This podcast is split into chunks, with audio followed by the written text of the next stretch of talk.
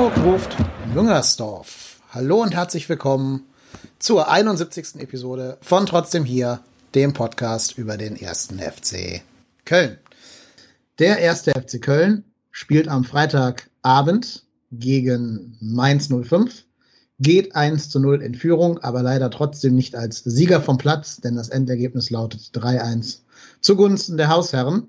Warum das so ist, welche Gründe es dafür gibt und welche durchaus diskutablen Ereignisse dort vorgefallen sind, das möchte ich heute besprechen mit dem wie immer anwesenden Co-Moderator Marco at Ruhrpott-Hennes. Hi.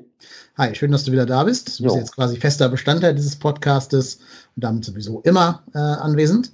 Und wir haben uns gedacht, zwei ist schön, aber drei ist sogar noch schöner und haben uns deswegen noch einen, ich denke, in FC-Podcast-Kreisen durchaus bekannten Gast eingeladen.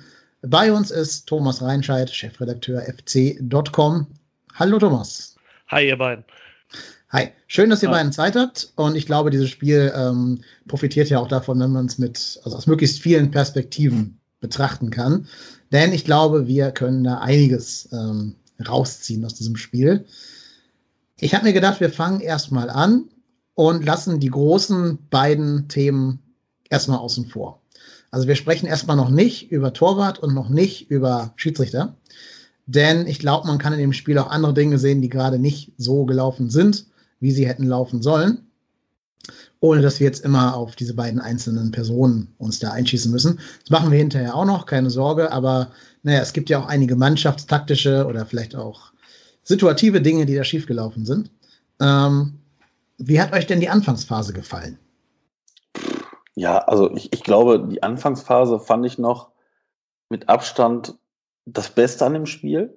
Ähm, wir sind ja auch zur, zur Abwechslung mal in, in, Führung gegangen. Ich sag mal, bis auf das Paderborn-Spiel das erste Mal überhaupt, glaube ich, in Führung gegangen. Und gegen Dortmund. Ah, ja, genau, gegen Dortmund stimmt, ja, richtig. Ähm, ja, das war okay, aber danach ähm, hat es dann leider stark wieder nachgelassen. Ja, es war halt quasi so in beiden Halbzeiten so ein bisschen dasselbe Bild. Du hast ähm, die Anfangsviertelstunde, wie auch schon gegen Paderborn, sehr, sehr gut begonnen. Also ich glaube, du hast das, äh, das Abseitstor direkt am Anfang, du hast danach noch eine Chance, du hast dann das Tor von Simon Terodde. Ähm, aber mit diesem Führungstor war es aus meiner Sicht wie abgerissen. Das war gegen Paderborn ja schon ein bisschen ähnlich, wobei da noch ein bisschen Nachlauf war nach dem 1-0. Aber ähm, du fängst sehr, sehr gut an und dann habe ich so ein bisschen das Gefühl, dass man sich entweder so ein bisschen einrotiert in so eine Sache, ja, wir führen jetzt und gucken wir mal, was der Gegner anzubieten hat. Ähm, oder eben auch, ja, ob man das Anfangstempo auch so durchhalten kann. Und also die Anfangsphase fand ich echt gut. Also auch fußballerisch, äh, gerade durch das Zentrum mit, mit Hector, Skiri und Schaub, also gerade Hector und Schaub ziemlich auffällig und auch am Tor dann ja auch oder an, an, den, an den gefährlichen Szenen mitbeteiligt. Aber äh, das muss so eine Mannschaft dann auch dauerhaft halten können oder halt zumindest dann besser kontrollieren können. Und da fand ich dann so nach dem, ist dann so der Wermutstropfen nach der Anfangs, guten Anfangsphase.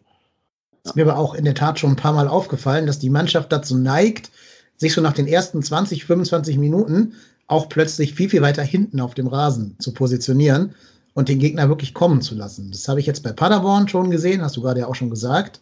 Bei Schalke finde ich sogar, kann man auch so eine Phase in der ersten Halbzeit ausmachen in dem Spiel. Da ist für mich die Frage, ist das Absicht, ist das Taktik, ist das Matchplan, um die Kräfte zu schonen? Weil man sagt, das ist so vielleicht so die Phase, wo man sich am ehesten erlauben kann, den Gegner wieder ein bisschen mehr spielen zu lassen? Oder ist das quasi, dass die Mannschaft den, die Marschroute von Bayer Lorzer noch nicht über 45 Minuten am Stück umsetzen kann? Ich glaube, dass es auch tatsächlich ein bisschen Momentum ist in so einem Spiel. Ne? Also ich glaube, jeder, der mal ein bisschen Fußball gespielt hat, kennt das.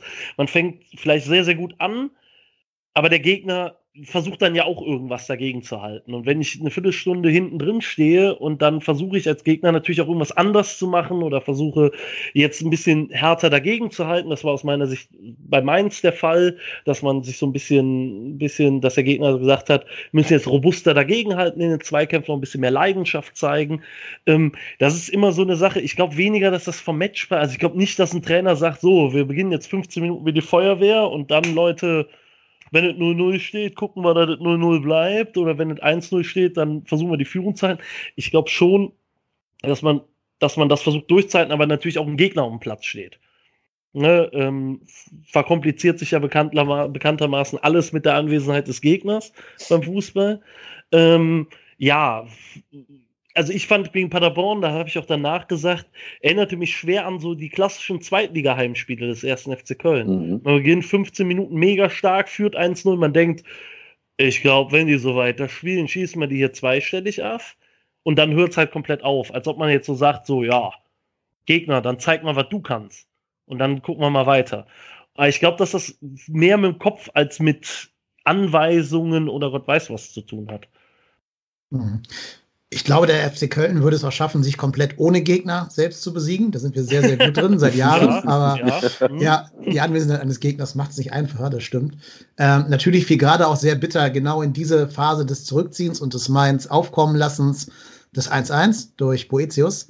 Ähm, Finde ich ein ungl unglückliches Tor, weil sowohl Skiri als auch Banau den Ball noch berührt haben und ihn hätten rausbuxieren können, aber er trotzdem immer irgendwie so ein bisschen magisch vor den Füßen von Boetius geblieben ist und er dann quasi sich da auch, also auch hat er auch gut gemacht, da will ich ihn gar nicht irgendwie seine Leistung absprechen. Es war schon ein schönes Solo von ihm, aber schafft dann halt eben sogar noch den Ball durch die Beine des Torwarts ins Tor zu buxieren.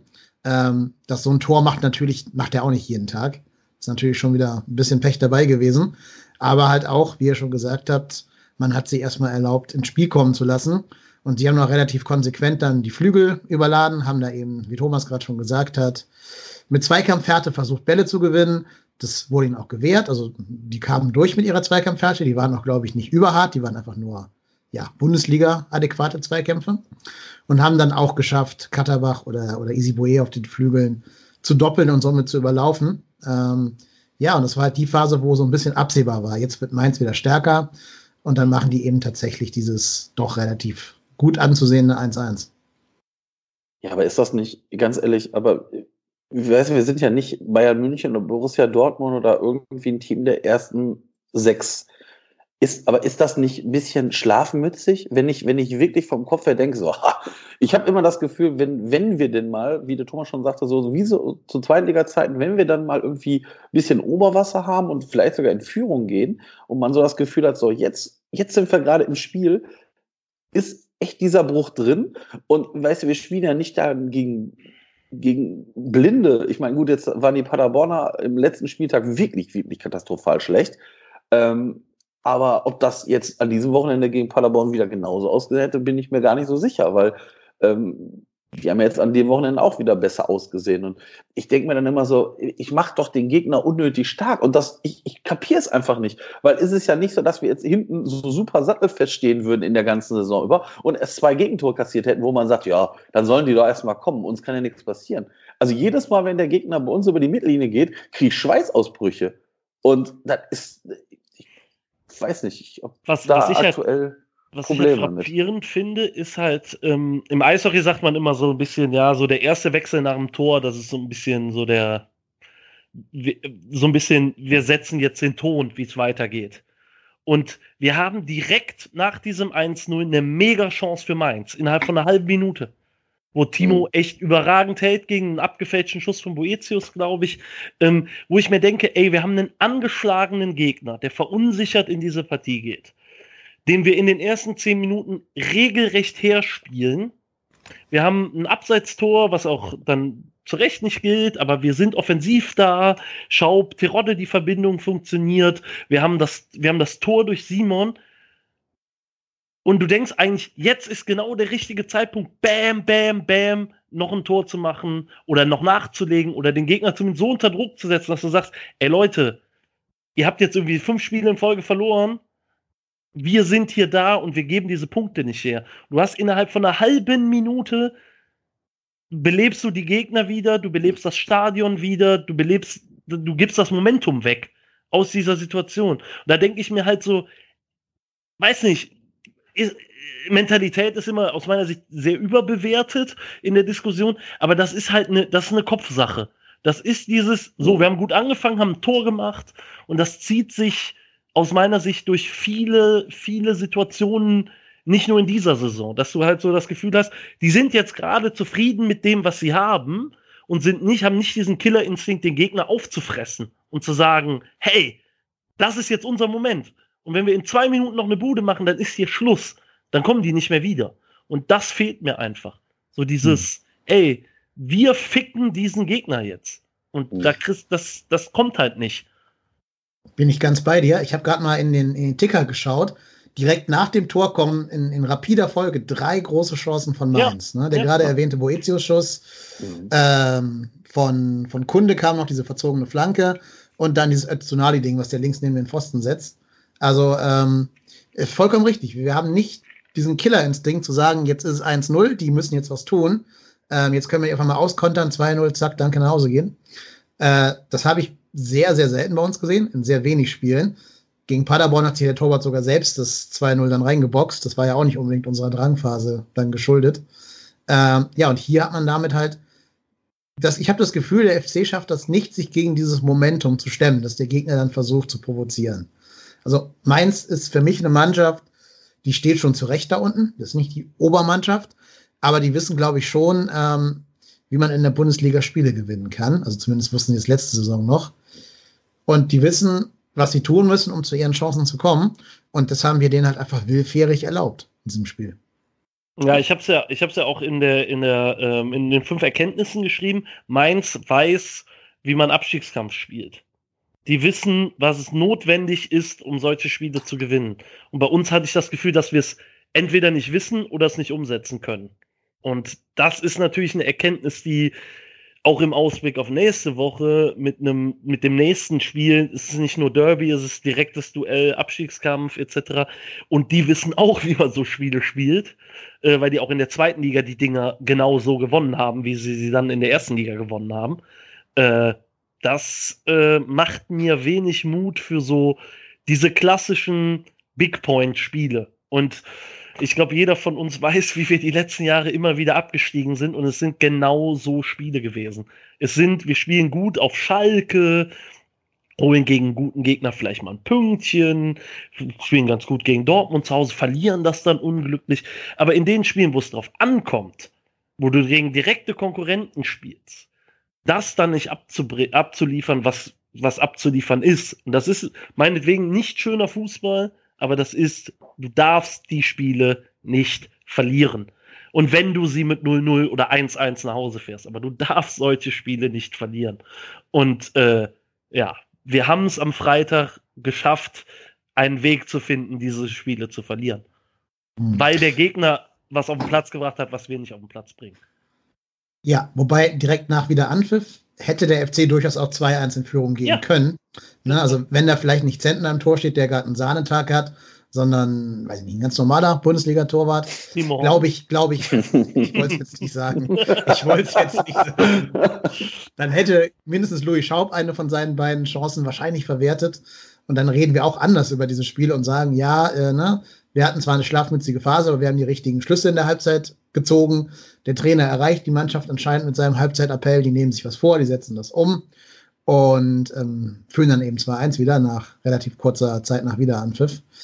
Ja, aber wir wissen halt alle, so sollte es nicht kommen. Ne? Wir wissen alle, also dieses Spiel haben wir ja eigentlich schon 50 Mal gesehen als FC-Fans. Ne? Also, du könntest eine Serie starten, du kannst einen Gegner auf Distanz halten und dann fingst du ja ganz gut an, aber dann kriegst du natürlich wieder das Tor des Monats gegen dich. Ne?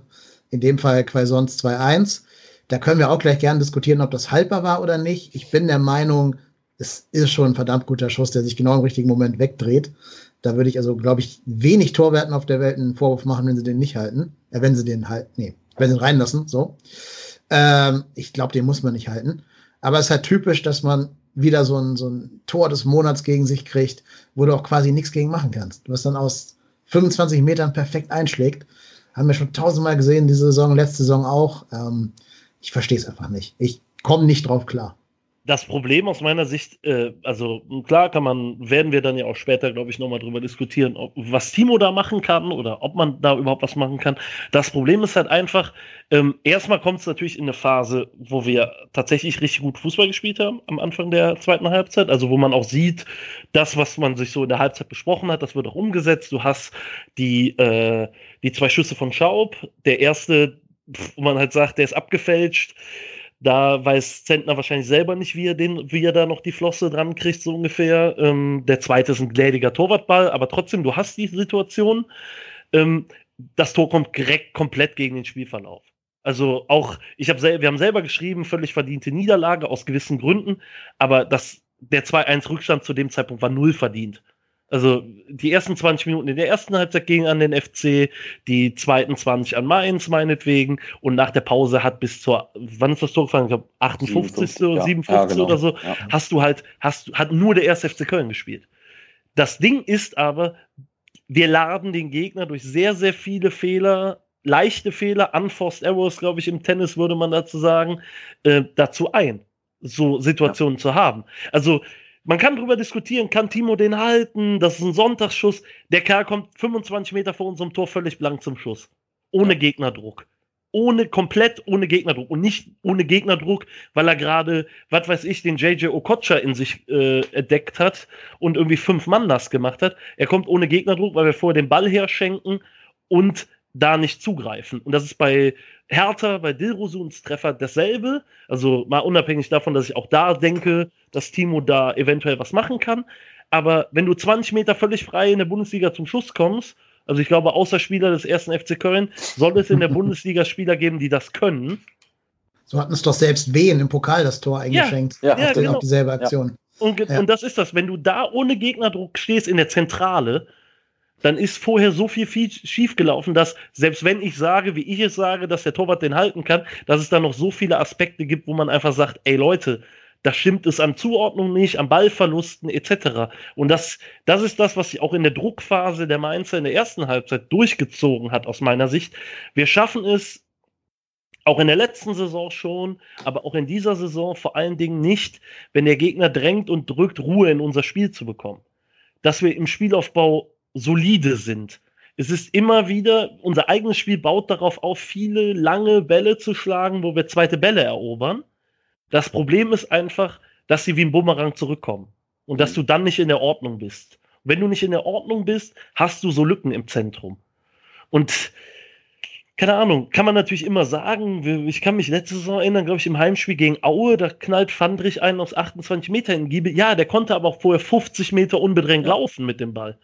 Das sind so Sachen, klar, Sonntagsschuss trifft er vielleicht einmal von 15 bis 50 Mal, aber wenn wir denen die Situationen halt immer und immer wieder geben, gibt es in der Bundesliga halt nur mal die Qualität, und so ein Ding auch mal einzuschweißen. Und weiß nicht, also mir fehlt da halt häufig die, die Spielkontrolle, also es muss ja jetzt nicht sein, dass wir 70% Ballbesitz haben, aber die Spielkontrolle, dass du das Gefühl hast, keine Ahnung, das, was mit den Schweißperlen auf der Stirn ist, äh, bei euch, wenn, wenn der Gegner in die gegnerische Hälfte kommt, ist bei mir, wenn wir versuchen, das Spiel vernünftig aufzubauen. Weil du hast halt immer das Gefühl, der erste Kontakt ist bei manchen schlecht, da ist das Passspiel unsauber, da laufen sich die Leute nicht frei. Du hast halt immer das Gefühl, wir sind permanent unter Stress. Ja.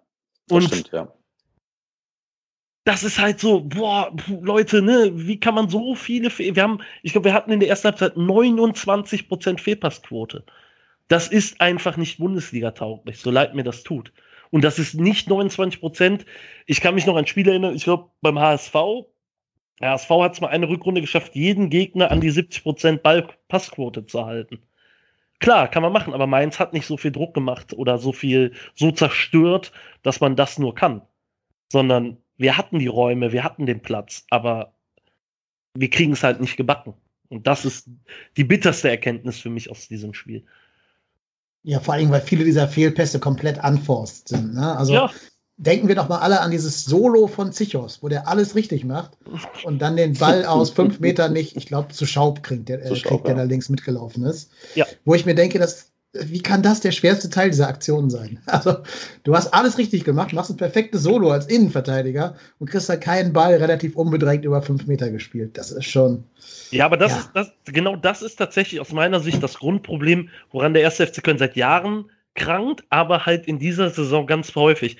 Erinnert euch einfach mal an die Spiele in Wolfsburg oder auch gegen Dortmund. Wie oft haben wir den Ball gewonnen, wo jeder mhm. denkt, ey, spielt zwei, drei saubere Pässe, dann haben wir ein 3 auf 2, ein 4 auf 3, ein 4 auf 2 oder was auch immer.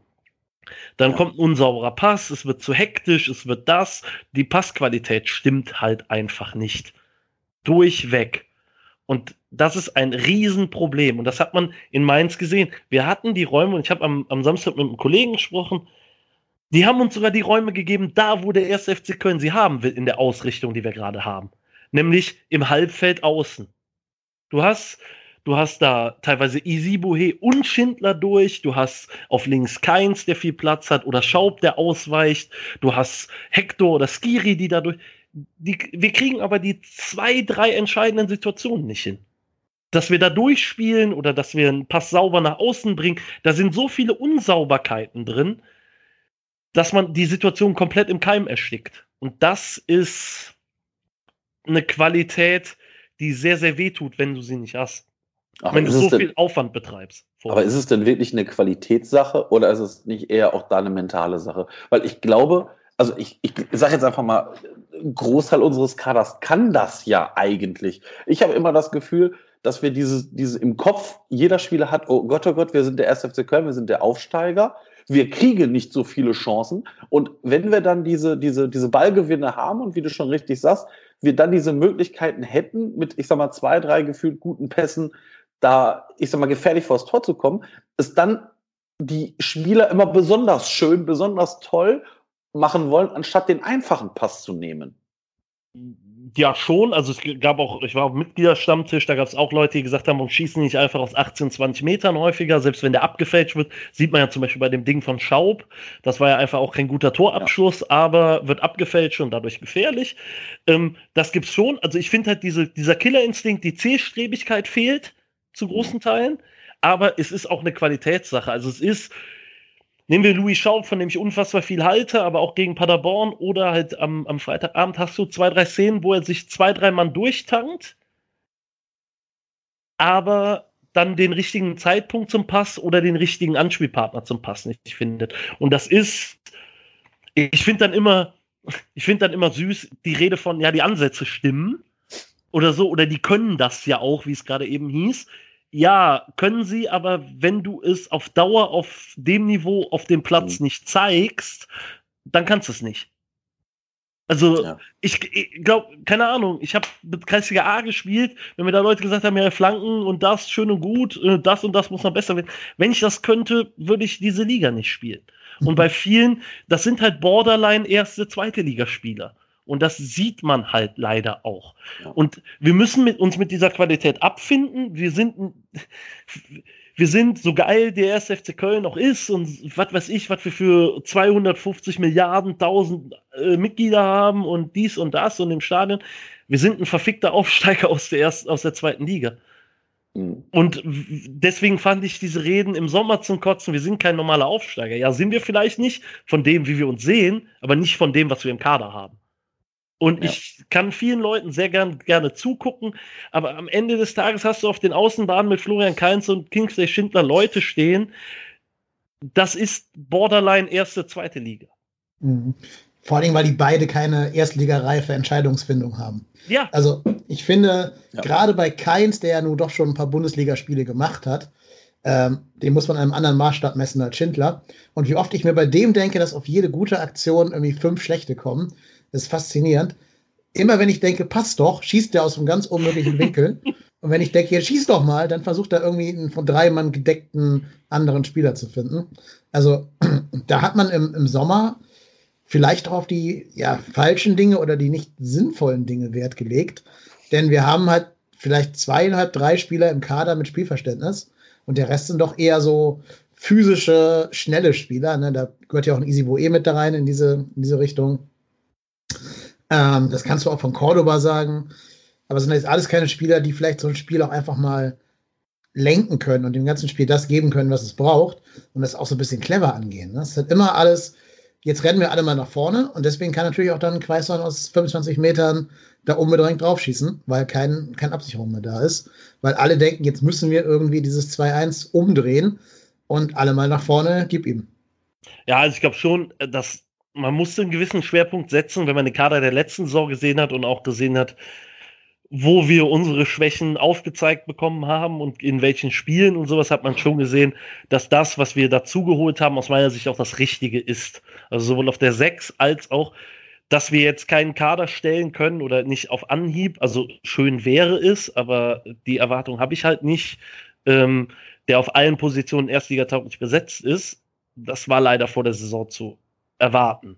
Also Klar kann man jetzt darüber diskutieren. Ich hätte Florian Kainz für den Preis halt nicht geholt. Mhm. Ne? Ist halt, ist halt, keine Ahnung.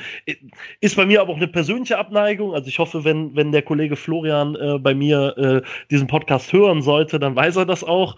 Ähm, ich finde den Typ einfach total zum Kotzen. Er war bei Bremen schon immer zum Kotzen, wenn wir gegen den gespielt haben oder sowas. Einfach, keine Ahnung, ich hasse Spielertypen, die selber giftig im Zweikampf sind, selber aber immer fallen und immer am Meckern sind und Gott weiß was. Und Keins hat halt genau, der trifft halt genau das. Und immer in den Testspielen, ich weiß, glaube ich, äh, im Sommer vor dem, vor dem, bevor er zu uns gewechselt ist, haben wir, glaube ich, auch gegen Bremen gespielt und da ist er mir halt auch so auf den Sack gegangen und dann kommt die Entscheidungsfindung dazu und so.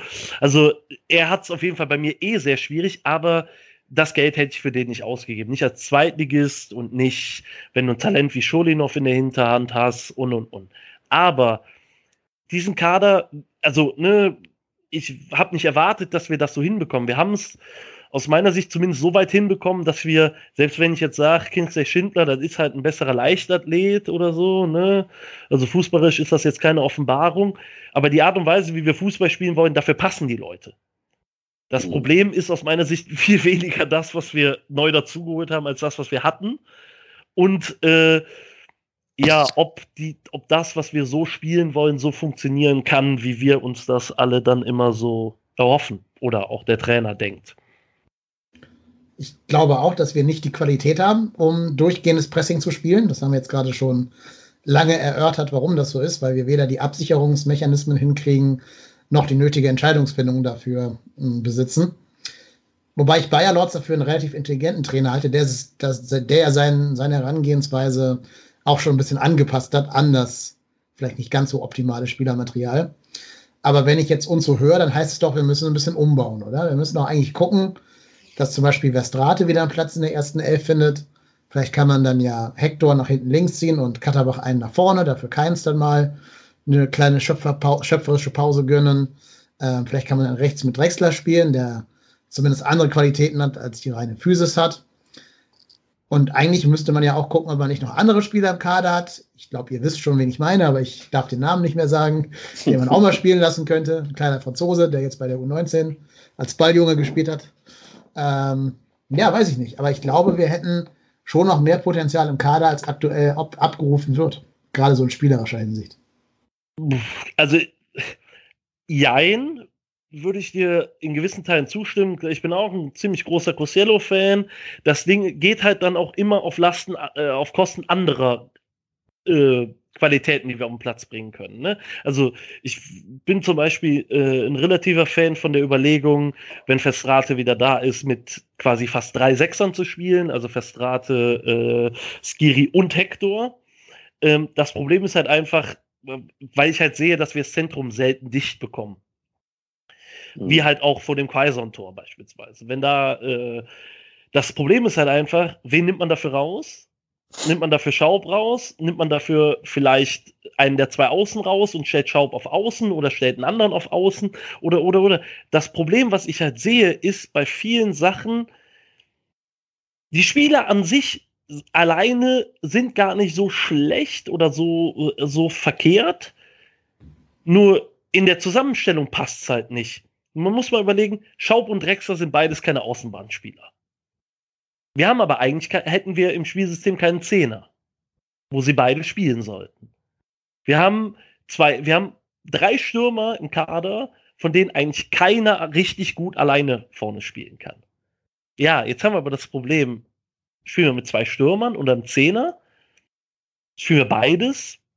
Das, der Kader ist halt auf Dauer oder auf Strecke ziemlich unausgegoren, was die Qualitäten der einzelnen Spieler zusammen anbetrifft. Also es ist nicht mhm. so aus meiner Sicht, ja, keine Ahnung, Cosiello reicht halt nicht erste Liga. Hat er aber schon gezeigt, dass er es kann. Auch die anderen. haben das Niveau an sich. Bei Schindler und Keins, gut, da kann man drüber streiten. Bei den offensiven Außen bin ich halt sehr, sehr rigide und sage, das reicht halt nicht für Bundesliga. Aber wenn ich gucke, was andere auf dieser Außen, aus den Außenbahnen stehen haben, so schlimm ist es dann nun wieder auch nicht.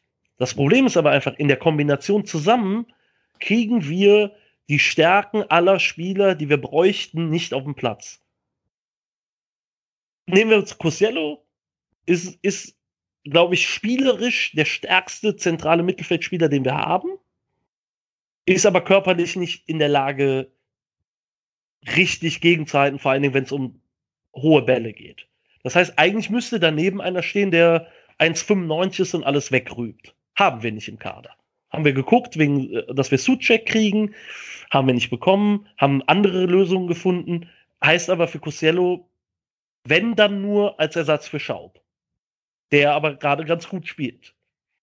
Und das geht auf Kosten wieder eines zweiten Stürmers. Und das ist halt, ich weiß, warum jeder Einzelne im Kader steht oder äh, zumindest geholt wurde oder sowas, aber ich sehe nicht, dass das so zusammenpasst oder die Rädchen so zusammengreifen, dass es funktioniert. Ja, das stimmt. Wobei ich äh, bei Schmitz, das würde ich gerne mal wissen, wieso der im Kader steht. ja, also das, das, war jetzt eine Vorlage, das möchte ich ja. jetzt gern hören. Ja, gut, ja, nee. Da, da, gut, äh, das ist dann tatsächlich die Ausnahme der Regel. Also ich weiß, okay. warum er im Kader steht.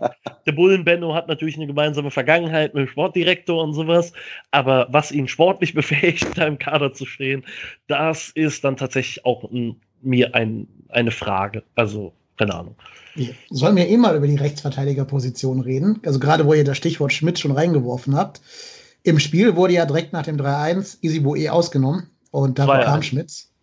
Nach 2-1, genau. Ja, 2-1, genau, genau.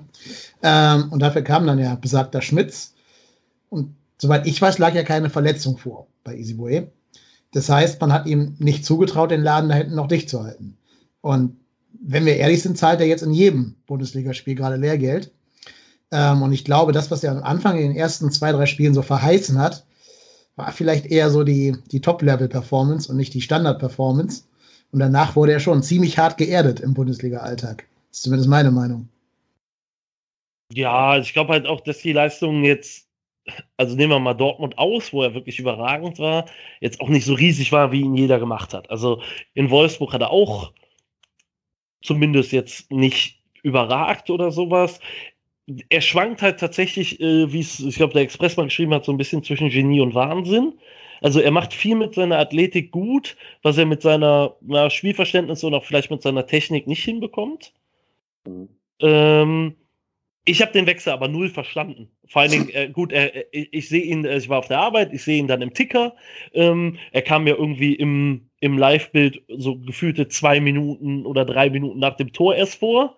Äh, ja, pff, äh, ja, also ich halt, äh, keine Ahnung, Benno Schmitz ich sehe nichts, was ihn berechtigt, Profifußball zu spielen. Ähm, aber ich habe den Wechsel an sich auch nicht verstanden. Wenn man 2-1 zurückliegt, vielleicht war er angeschlagen, Isebohe, aber wenn nicht, und man dann 2-1 zurückliegt, trotzdem den eigentlich sogar defensiveren Verteidiger zu bringen, weil das ist Schmitz halt definitiv. Ja. Raff ich nicht, wenn man Schindler auf dem Platz hat, der halt auch schon mal Rechtsverteidiger gespielt hat. Ne? Nicht bei uns, aber in Kiel. Ähm, warum man dann nicht sagt, so, ja, Leute, keine Ahnung, wir liegen jetzt zwei ins Hinten, dann bringen wir halt, lass Cosiello bringen oder sowas, der jetzt nicht im Kader war, ja, aber halt irgendwie Drexler und der spielt dann da oder äh, Schaubrück nach außen oder man, man baut ein bisschen diese Offensivreihe um. Ähm, Habe ich tatsächlich einfach so nicht verstanden. Zumal Schindler auch offensiv jetzt nicht, also wo du jetzt nicht das Gefühl hattest, äh, der macht mit Aaron, was er will offensiv in der zweiten Halbzeit. Also wo man sagen kann, dann spielt er halt eine Reihe hinten und kommt mit mehr Anlauf. Ich, den Wechsel, der hat sich mir tatsächlich, das war einer der ersten Wechsel von Bayer Lorzer, wo ich mir gedacht habe, was will er da? Ja. Ja, wie gesagt, ich, ich muss ganz ehrlich sagen, ich, ich, ich verstehe nicht, wieso man Schmitz in Kader nehmen kann. Also klar, weil wir keinen anderen der haben, der, der rein theoretisch außen in der Verteidigung spielen kann, aber das ist für mich, ein Anti-Fußballer, wie er im Buche steht. Und den dann auch noch zu bringen, wie gesagt, wenn wir 3, wenn wir 3-0 führen, ja, von mir aus, dann bringst du den halt, um vielleicht hinten mehr abzusichern als easy, aber das ist für mich ein, auch ein Wechsel, den kann ich null nachvollziehen. Vor allem, der, der, der bringt ja nichts fürs Spiel. Das ist, da kannst du, weiß ich nicht, wenn man früher so mit, mit Kumpels gespielt hat und da war einer zu wenig, hat man einen Turnbeutel reingelegt. Das ist gefühlt das Gleiche. Ja, also ja, ich bin, ich bin, der ja, ich, hält vielleicht noch einen Ball auf, aber äh, ich verstehe, ich verstehe, was du meinst. Ich bin, kein, ich bin tatsächlich kein Fan von sowas, äh, so Spieler so mega äh, runterzumachen. Aber äh, bei Schmitz, keine Ahnung. Also ich sehe halt, ich habe letztes Mal in der zweiten Liga nichts gesehen, äh, was das berechtigen würde. Und klar, ist die einzige Außenverteidiger-Alternative, die wir haben, wenn Hector und Katterbach auf dem Platz stehen. Äh, und Bader ist halt aktuell verletzt. Aber das ist halt, also ich weiß nicht, was, warum das reicht, eingewechselt zu werden. Das ist halt das Ding. Wenn der im Kader steht, Jungen, da sitzen halt acht Mann, um, acht Mann auf der Bank, äh, dann soll es halt so sein. Aber äh, wenn du halt 2-1 zurückliegst und dann mit so einem Wechsel kommst, das ist für mich, weiß nicht. Also der Gedanke erschließt sich mir wirklich gar nicht. Ich glaube, man sieht langsam, welchen Spielern Bayer Lorzer vertraut und welchen nicht. Man hätte ja auch sagen können, wenn man nicht vorne umbauen möchte, ich bringe Mire rein und tu Bono nach außen. Das ist ja schon mal passiert in, äh, ja. einem anderen Spiel. Ging ja, am, ging ja genau. noch nicht. Ne? Genau. Ähm, aber ich glaube, Mire ist halt ein Spieler, der das Vertrauen von Bayer Lorzer erstmal nicht mehr genießt und es da sehr schwer haben wird, reinzukommen. Das gleiche gilt ja auch schon für den bereits erwähnten Cosciello. Ähm, Bader, wenn der fit wäre, wäre auch nicht gekommen. Also glaube ich nicht. Ähm, er hätte ja seine Chance gehabt in dem Spiel, wo Schmitz von Anfang an begonnen hat. Aber da kam dann ja auch eben Schmitz und nicht Bader, obwohl es in der Vorbereitung hieß, der wäre jetzt der Backup Nummer 1 auf beiden Außenverteidigerpositionen. Hat er ja auch tatsächlich in München gespielt, Bader. Ja, ja, genau, zum Einspielen quasi. Minuten, genau. Mhm. Wo halt jeder dachte, also für mich war völlig klar, wenn Isibo hier fehlt, spielt der Bader. Ja. Weil jeder, der die Vorbereitung gesehen hat, also ich glaube, Schmitz war Welten. Also selbst alle persönliche Abneigung äh, weggeschrieben. Bader war Welten besser als, als Schmitz. Welten. Und ich glaube, dass jeder U21-Spieler in der Vorbereitung besser war als, als, äh, als Schmitz. Und es hat uns ja auch richtig gekostet gegen Berlin, muss man einfach sagen, weil auf der Position das einfach tot war. Das mhm. war, das war ein Mismatch, keine Ahnung, da hätte es auch Shaquille O'Neal gegen mich stellen können oder sowas unterm Korb. Das wäre dasselbe gewesen in anderen Sportarten. Ähm, ja, keine Ahnung also wie jeder weiß, was äh, Dilrosun für ein Stürmer ist oder für einen für für ein Außenbahnspieler und dann stellst du den aus meiner Sicht langsamsten Spieler deines Kaders dagegen, nach Marco Höger vielleicht. Ähm, ja, funktioniert halt nicht. Und deswegen hat mich, äh, keine Ahnung, als mir gesagt wurde, die haben gerade Schmitz gebracht, habe ich gelacht, weil ich einfach dachte, ja, ja, klar, natürlich. Wir kriegen jetzt ein Ding aus 30 Metern rein und wir bringen Benno Schmitz. Und dann wurde es halt eingeblendet. Und ich sah so, warum? Und es erschießt sich mir bis heute nicht, ehrlich gesagt. Ja, da sind wir, glaube ich, alle äh, ja. ebenfalls ratlos. Ich meine, gut, er hat es natürlich geschafft, dass dann über die Seite nichts mehr ging, aber das hat Mainz auch nicht drauf angelegt. Die waren dann ja äh, sehr erpicht darauf, ihr 2-1 über die Zeit zu retten und haben sich dann doch sehr darauf beschränkt, den Bus zu parken. Insofern war er auch nicht sonderlich gefordert in der Defensive. Aber dann kam natürlich die Szene, ähm, über die wir jetzt doch langsam mal in die Einzelbetrachtung der Spieler reingehen müssen. Dann kam nämlich, also wir hatten schon auch noch Chancen. Ne? Wir sind noch zwei, drei Mal am Zentner gescheitert, bevor dann der große Auftritt ähm, von Levin Öztunali kam oder der große Auftritt von Timo Horn. Wobei ich aber äh, dazu sagen möchte, klar, war, war natürlich ein ganz, ganz klarer offensichtlicher Torwartfehler, wollen wir gar nicht drüber reden. Aber trotzdem, dass Öztunali überhaupt bis dahin kommen darf, war vorher auch ein Gesamtversagen des Abwehrbundes. Ähm, also nur zu sagen, Timo Horn hat einen Fehler gemacht, ist, ist zu kurz gegriffen. Er hat einen Fehler gemacht, ganz klar. Andere vor ihm genauso. Es fällt halt nur dann nicht so stark auf, wenn es nicht der letzte entscheidende Fehler war, sondern der dritte von, der erste von drei Fehlern. Naja, aber den, den musst du natürlich halten. Den musst du als Bundesliga-Torwart halten, den musst du als Zweitligatorwart halten. Den musst du vor allen Dingen in der Situation halten, wo du das Gefühl hast, wir könnten hier noch vielleicht zum 2-2 kommen, ähm, wenn wir hinten halt den Kasten sauber halten dann ab dem Zeitpunkt. Und damit kannst du ja vielleicht auch nochmal ein Zeichen setzen für die Mannschaft. Ne? Halt den Ball, der hat da vorher schon einen großartig gehalten, so einen ähnlichen Ball. Äh, und damit zeigen, hier Leute, das Spiel ist noch nicht verloren, wir haben hier noch Aktien in dem Spiel. Aber so haben wir uns halt dann an der Stelle doch wieder den finalen Todesstoß selber gegeben. Ja, und damit sollten wir auch mal über Timo reden. Ähm, was war denn mit dem 2-1? War das 2-1 für euch haltbar? Ich sag mal, vielleicht ein richtig guter Torhüter an einem richtig guten Tag hält den. Ich kann ihm da an, an dem 2-1 keine, also ich kann ihm da jetzt nicht die Schuld zuweisen. Der, der war gut geschossen, war wieder so Kategorie Sonntagsschuss. Ja. Ich, ich glaube, viel, also ich sage einfach mal, vor drei Jahren hätte Timo Horn den gehalten.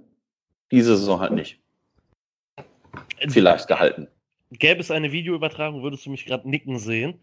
ähm, exakt das habe ich mir auch gedacht. Also das Ding ist, das ist kein Torwartfehler, kein klarer. Also es ist jetzt nicht wie beim 3-1, wo du einfach sagst, Timo, Junge, hast du sie noch? Ne? Was ist da los? Aber das ist ein Ding, das, den ein Torwart mit seinem Anspruch, auch dem, was er vermutlich am Ende des Monats auf dem Konto sieht, und ähm, das, was er als Standing hat, den, muss, den, den, musst du nicht haben, aber den kannst du haben.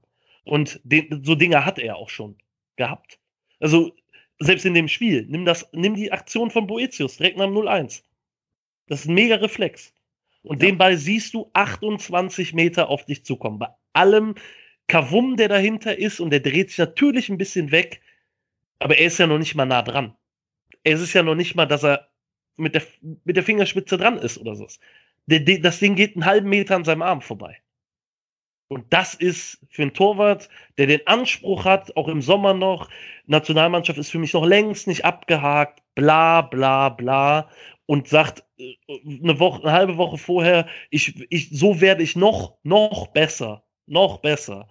Ähm, sorry, den kannst du haben.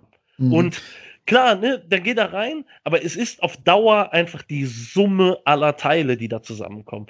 Die Spieleröffnung ist eine Katastrophe mittlerweile über ihn. Ja. Fußballerisch, äh, also das Ding ist, er entwickelt sich, deswegen habe ich auch genickt, als das kam, vor drei Jahren hätte er den gehabt. Ähm, Ralf Friedrichs äh, sagte, sagte mal, äh, er hat das Gefühl, dass der Benjamin Button des ersten FC Köln.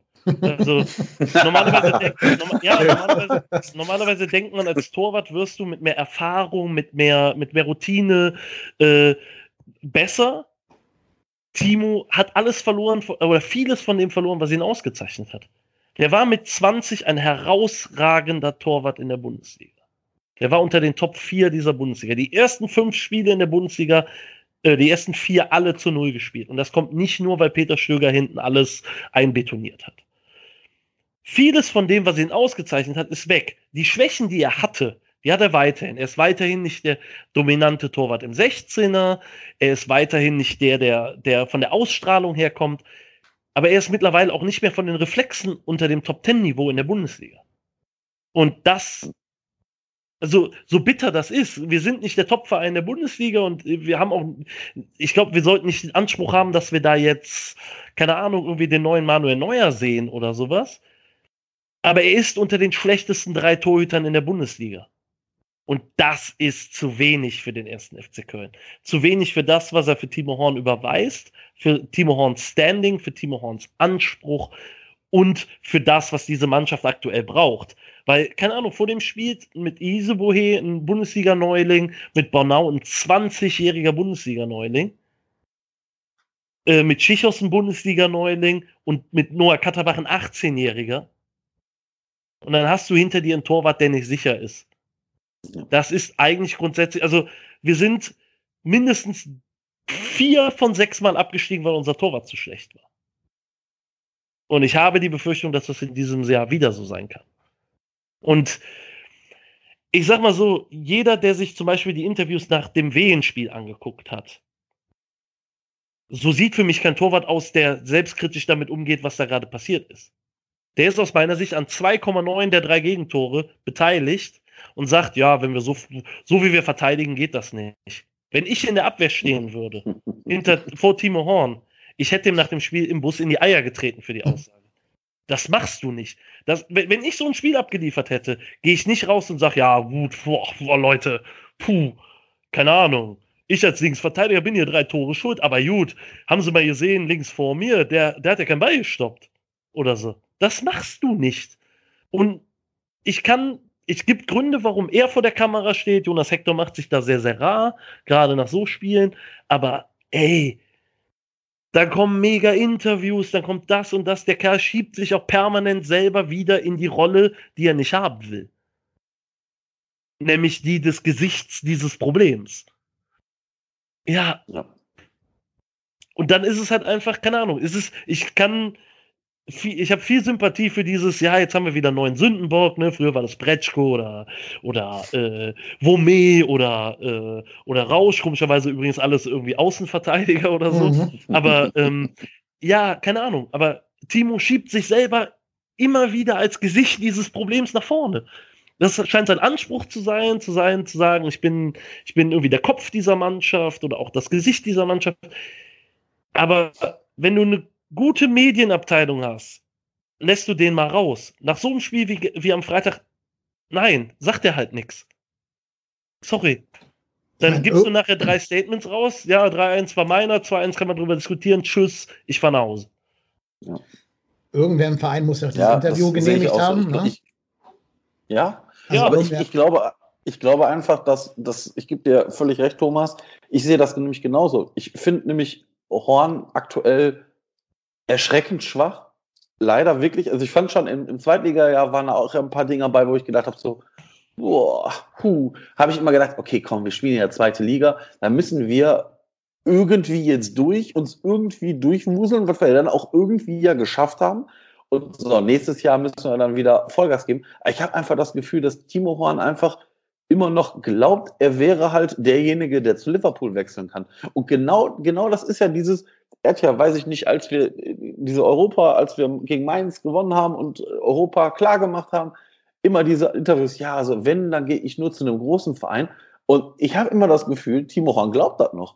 Und merkt einfach nicht, dass mittlerweile in dieser Bundesliga halt einfach 16, 17 Torhüter sind, die da einfach besser können als er. Und ich sehe auch auf Twitter dann immer, hier weiß ich nicht, liegt es vielleicht am Torwarttrainer? Da bin ich zu wenig dran. Deshalb wäre jetzt auch meine Frage an dich, Thomas. Glaubst du, dass das einen massiven Einfluss darauf hat? Also hat wirklich diese, dieser Torwarttrainerwechsel äh, von, von Bade auf, auf Menger eine, eine ähm, Entscheidungsgewalt da drin oder ist das wirklich Timo Horns Problem? Äh, beides. Ist einfach immer die lustigste Antwort auf eine Oder-Frage. Äh, nein, aber also zum einen, ich halte an die Menge tatsächlich, also ich bin kein Experte, was Torwarttraining anbetrifft, ganz einfach. Ich bin auch kein Experte, was Torwartspiel anbetrifft. Ähm, Tor Torhüter sind für mich völlig abstruse Gestalten auf dem Fußballplatz, deren Wirken ich nicht einschätzen kann und was die da gerade tun und sowas. Ich bin halt Feldspieler. Aber wenn man sich die Entwicklung der Torhüter anguckt, die Andi Menger trainiert hat beim VfB Stuttgart, bei 1860 München, vorher glaube ich bei Eintracht Frankfurt oder sowas, das, die sind alle nicht besser geworden unter ihm. Das heißt, ich kann nicht einschätzen, was er da tagtäglich macht. Ich kann aber die langfristigen Ergebnisse einschätzen und die sind nicht gut. Ganz einfach. Der Abstieg von Timo Horn hat aber aus meiner Sicht schon begonnen, als noch Alex Bade da war. Bei dem ich auch nicht einschätzen kann, ob er ein guter oder schlechter Torwarttrainer ist oder ob er gutes oder schlechtes Torwarttraining macht. Weil auch das ist immer auch eine individuelle Sache. Sieht man bei Timo ja jetzt selber. Ist es eine Trainersache? Ist es eine individuelle Sache? Weiß nicht. Vielleicht ist der einfach nicht besser. Vielleicht hat er drei Jahre über seinem Limit gespielt. Wir wissen es nicht so genau. Das Ding ist aber, für mich ist der einschneidende Moment die Knieverletzung, die er hatte nach Olympia, nach Olympia. Ja, direkt. Wo er, wo ja, er, wo er ja. Monatelang ausgefallen ist. Das ist tatsächlich für mich der einschneidende Moment, weil er kommt wieder, spielt in Ingolstadt, patzt richtig. Und das war der erste richtig dicke Patzer von Timo Horn seit seinem ersten Zweitligaspiel. Der erste, wo du sagst, der geht komplett auf den Torwart. Und ich weiß nicht, ob sowas was mit ihm gemacht hat, aber ich habe das Gefühl, dass er seitdem ein anderer Torwart ist. Auch von der Athletik her. Viel mehr auf Kraft, auf, auf, auf Breite angelegt. Also man muss die Bilder einfach nur mal vergleichen, wie er so 2014, 15 war, wie er jetzt aussieht oder wie er letztes Jahr aussieht. Ich finde es auch immer sehr, sehr spannend oder sehr, sehr interessant zu sehen, dass Leute aus der Sommerpause kommen und mir dann erzählen, ja, ich habe fünf Kilo weniger als in der letzten Saison. Ja, was hast du letzte Saison gemacht?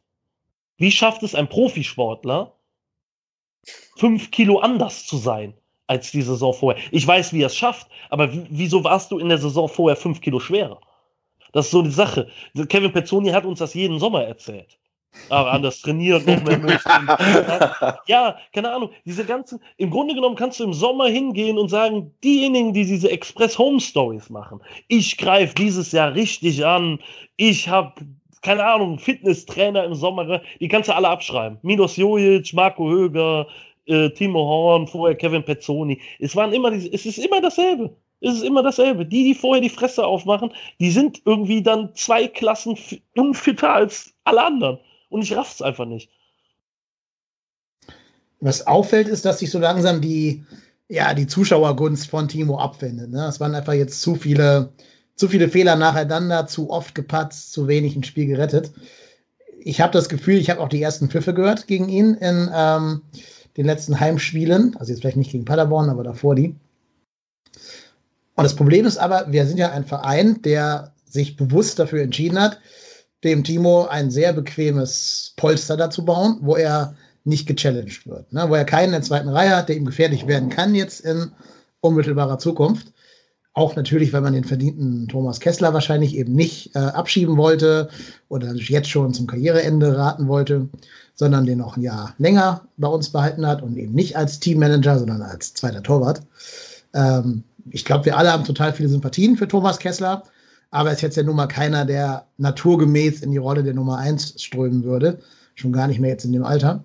Und dann kommt nur noch der junge Kral, der, glaube ich, gerade 18 Jahre alt ist den du also realistisch auch nicht in unsere Babyabwehr reinstellen kannst, egal wie gut er sein mag. Ähm, also du hast keinen da, der Timo challengen kann. Deswegen musst du jetzt wohl oder übel mindestens bis zur Winterpause mit ihm durchziehen. Ähm, vielleicht die ganze Saison, weil ich glaube, im Winter wird da auch nichts getan werden. Bayer Lords hat ja auch schon demonstrativ den Rücken gestärkt.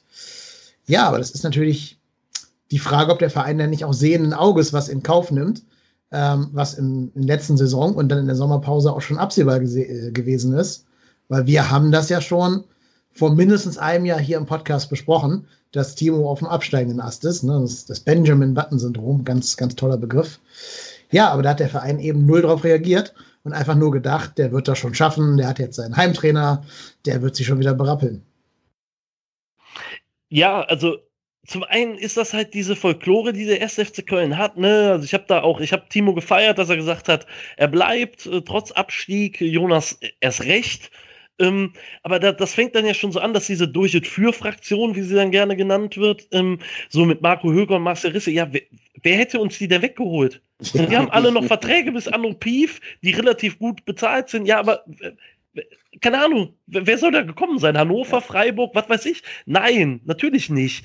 Und gerade dies mit der fehlenden Nummer zwei, das ist natürlich so ein bisschen dieses Wohlfühlding in Köln. Ne? Wir haben, wir haben unseren, unseren neuen Toni Schumacher oder neuen Bodo Ilgner da und den, den wollen wir auch quasi äh, dann auch unangetastet lassen und sowas. Und natürlich ist das sehenden Auges. Also ganz ehrlich, ich kaufe auch äh, Achim Bayerlotzer, es gab auf dem Mitgliederstammtisch am, am Montag oder Dienstag oder wann war Dienstag, glaube ich, drei, vier Fragen zu Timo Horn, wo Leute massiv unzufrieden waren mit dem.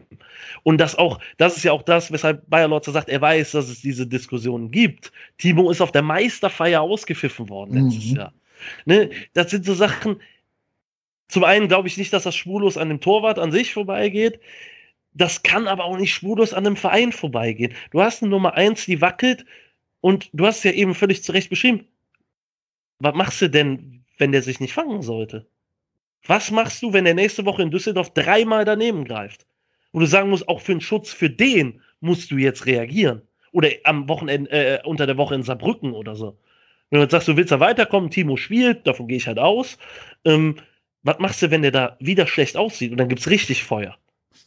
Was machst du dann? Dann hast du einen Kessler, der super netter Kerl ist, aber kein Bundesliga-Torwart mehr, wenn er denn, der ist halt auch so Borderline erste, zweite Liga gewesen, aber das ist er halt nicht mehr.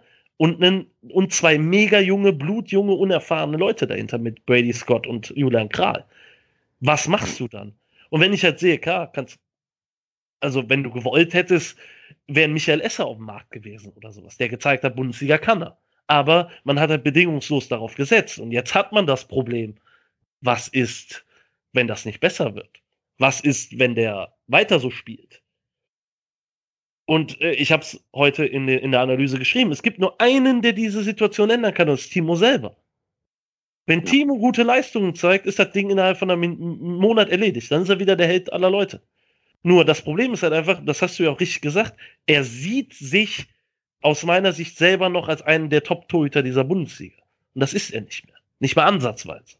Und diese klaffende Lücke zwischen Anspruch und Wirklichkeit ist ja auch das, was die Leute so aufregt. Es ist doch nicht, keine Ahnung, die regen sich doch nicht auf, weil er vielleicht den gegen Dilrosun nicht gehalten hat oder jetzt mal einen Fehler gemacht hat. Klar, machst du das, aber nimm mal die Abstiegssaison.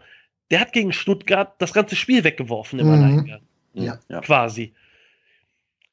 Haben die Leute sich danach aufgeregt? War das Timo Horn Hetzjagd in Anführungszeichen? Nein, nicht mal ansatzweise weil du noch wusstest, ey, der war 2016, 17, 2017, 18 einer der besten Torhüter der Bundesliga. Nur, der plärt seit drei Jahren jetzt wegen Nationalmannschaft und das und hier, das und ich gehe nur für die großen Vereine oder so. Er hält aber wie, was weiß ich, wie ein Torhüter von Fortuna Köln. Oder so. Und das, das passt halt nicht zusammen. Und dann hast du ihn halt permanent in den Medien. Und ich raff die Strategie dahinter nicht. Weder vereinsseitig, Spielerberaterseitig, Spielerseitig, noch sonst was. Was bringt es dir, wenn du eh schon extrem umstritten bist, mit einem Interview rauszugehen, ich gebe alles, um noch besser zu werden. Diese Formulierung ist mir einfach im Kopf geblieben. Und die, das ist dann natürlich auch Überschriften getrieben und Gott weiß was, aber das bleibt den Leuten im Kopf. Was meinst du, wie viele Leute ich in der Instagram-Timeline hatte am Samstag, äh, am Freitagabend und am Samstag früh, die genau diesen Satz zitiert haben? Hm. Ja, also ich verstehe schon die Motivation so von Spielerberaterseite her. Das ist natürlich der Versuch, deine Marke zu etablieren ne? und vielleicht auch diesem Narrativ entgegenzuwirken, dass er jetzt auf dem absteigenden Ast ist. Ähm, aber ich glaube, als realistischer Mensch, der ja hoffentlich ist, wird er sich insgeheim eingestehen müssen, dass dass sein Ziel es nicht sein muss, noch besser zu werden, sondern wieder gut zu werden. Ja. Ähm, das sollte ihm zumindest dringend mal jemand raten, wenn das keiner tut in seinem Umfeld. Aber apropos, apropos wieder gut werden. Ähm, wir haben ja noch ein großes Thema in diesem Spiel. Ja. Ähm, ich habe mich am Wochenende mal hingesetzt, weil ich natürlich zu viel Freizeit habe und meinen Frust irgendwie kanalisieren musste. Und habe mal alle Schiedsrichterentscheidungen dieses Jahr, diese Saison, die in Spielen mit FC-Beteiligung sind, aufgeschrieben und da einen Blogartikel draus gemacht. Wer den lesen will, www.trotzdemhier.de und dann einfach auf die Blogseite klicken. Ähm, und bin, ich habe mich immer auf die Einschätzung A von Kicker und B von Colinas Erben berufen, dass ich also einmal so ein großes, vielleicht nicht ganz neutrales Medium habe und zu andererseits halt ein unabhängiges Medium mit sehr viel Sach Sachverstand und viel Fachverstand. Naja, und Ende vom Lied äh, in neun Spielen mussten wir jetzt vier krasse Fehlentscheidungen gegen uns zu unseren Ungunsten hinnehmen, die allesamt, äh, zumindest zum damaligen Spielstand, ähm, gravierende Einflüsse auf den Spielstand genommen hätten.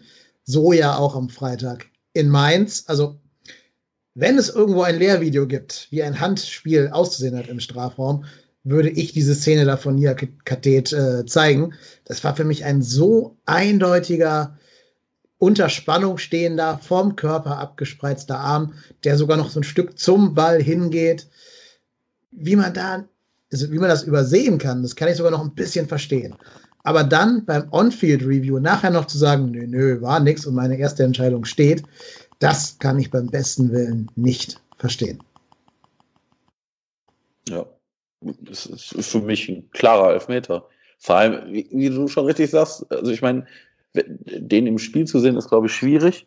Also das, ich glaube, das ist ja den, für die Schiedsrichter aktuell ist auch nicht so das Einfachste zu erkennen. Ist das jetzt ein klarer Elfmeter? Ist es kein klarer Elfmeter? Ist es steht der, steht der Arm unter Spannung und das finde ich halt auch, das ist dieses Arm unter Spannung stehen, ernsthaft, da kriege ich, krieg ich stehende Haare im Nacken, weil wenn ich jetzt die Arme neben mir am Körper flattern lasse dann, und ich werde da angeschossen, verbreite dadurch aber meine Körperfläche, dann ist es aber kein Elfmeter. Äh, nee, das kann ja nicht sein.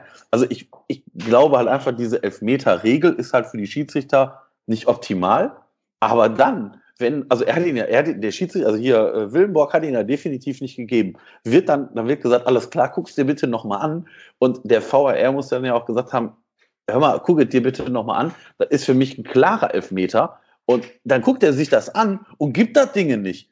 Und ich, ich, da fällt mir nichts mehr zu ein. Da, da ist Feierabend. Das geht nicht. Da, da können wir, brauchen wir auch gar nicht mehr weiterspielen. Eigentlich hättest du da sagen müssen, alle klar, Leute, passt auf, packt ein, wir fahren nach Hause.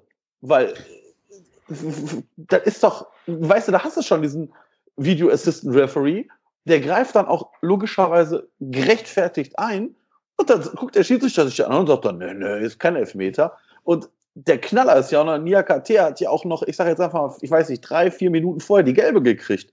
Ja, ey, das weiß ich nicht. Das ist halt tatsächlich ein absoluter Gamechanger. Ne? Also bei genau. aller Kritik, wir haben das eben lang und breit ausgewalzt, was alles nicht gut lief und sowas. Ganz ehrlich, ich sehe dank meines Berufs sehr, sehr viele Bundesligaspiele und da läuft bei ganz, ganz vielen Mannschaften ganz, ganz viel nicht gut. Man kann darauf jetzt abzielen und sagen, ja, er hat es aber auch nicht verdient, da zu gewinnen, meins war halt ein Tick besser oder so. Ja, ich sehe aber auch ganz viele Spiele in der Saison, wo nicht der gewinnt, der es verdient hat, oder auch nicht der einen Punkt mitnimmt, der es verdient hat. Es fragt in zwei Wochen keiner mehr, wie wir ein 2-2 in Mainz geholt hätten.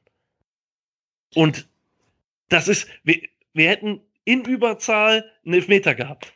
Ganz einfach. Mhm. Und ich teile sämtliches Unverständnis darüber. Also ich bin sogar so weit, das ist in Live-Geschwindigkeit ein glasklarer Elfmeter. Sorry. Also ähm, wir, wir haben mit dem Kölner, also ich als Kölner, einen Schalker und einen Dortmunder dieses Spiel verfolgt auf der Arbeit. Und ich glaube, keiner der drei hat äh, gesagt, das ist kein Elfmeter in Live-Geschwindigkeit. Und dann sitzen so naive Narren neben mir, die dann sagen, Thomas, bleib doch ruhig, gib doch Videoassisten.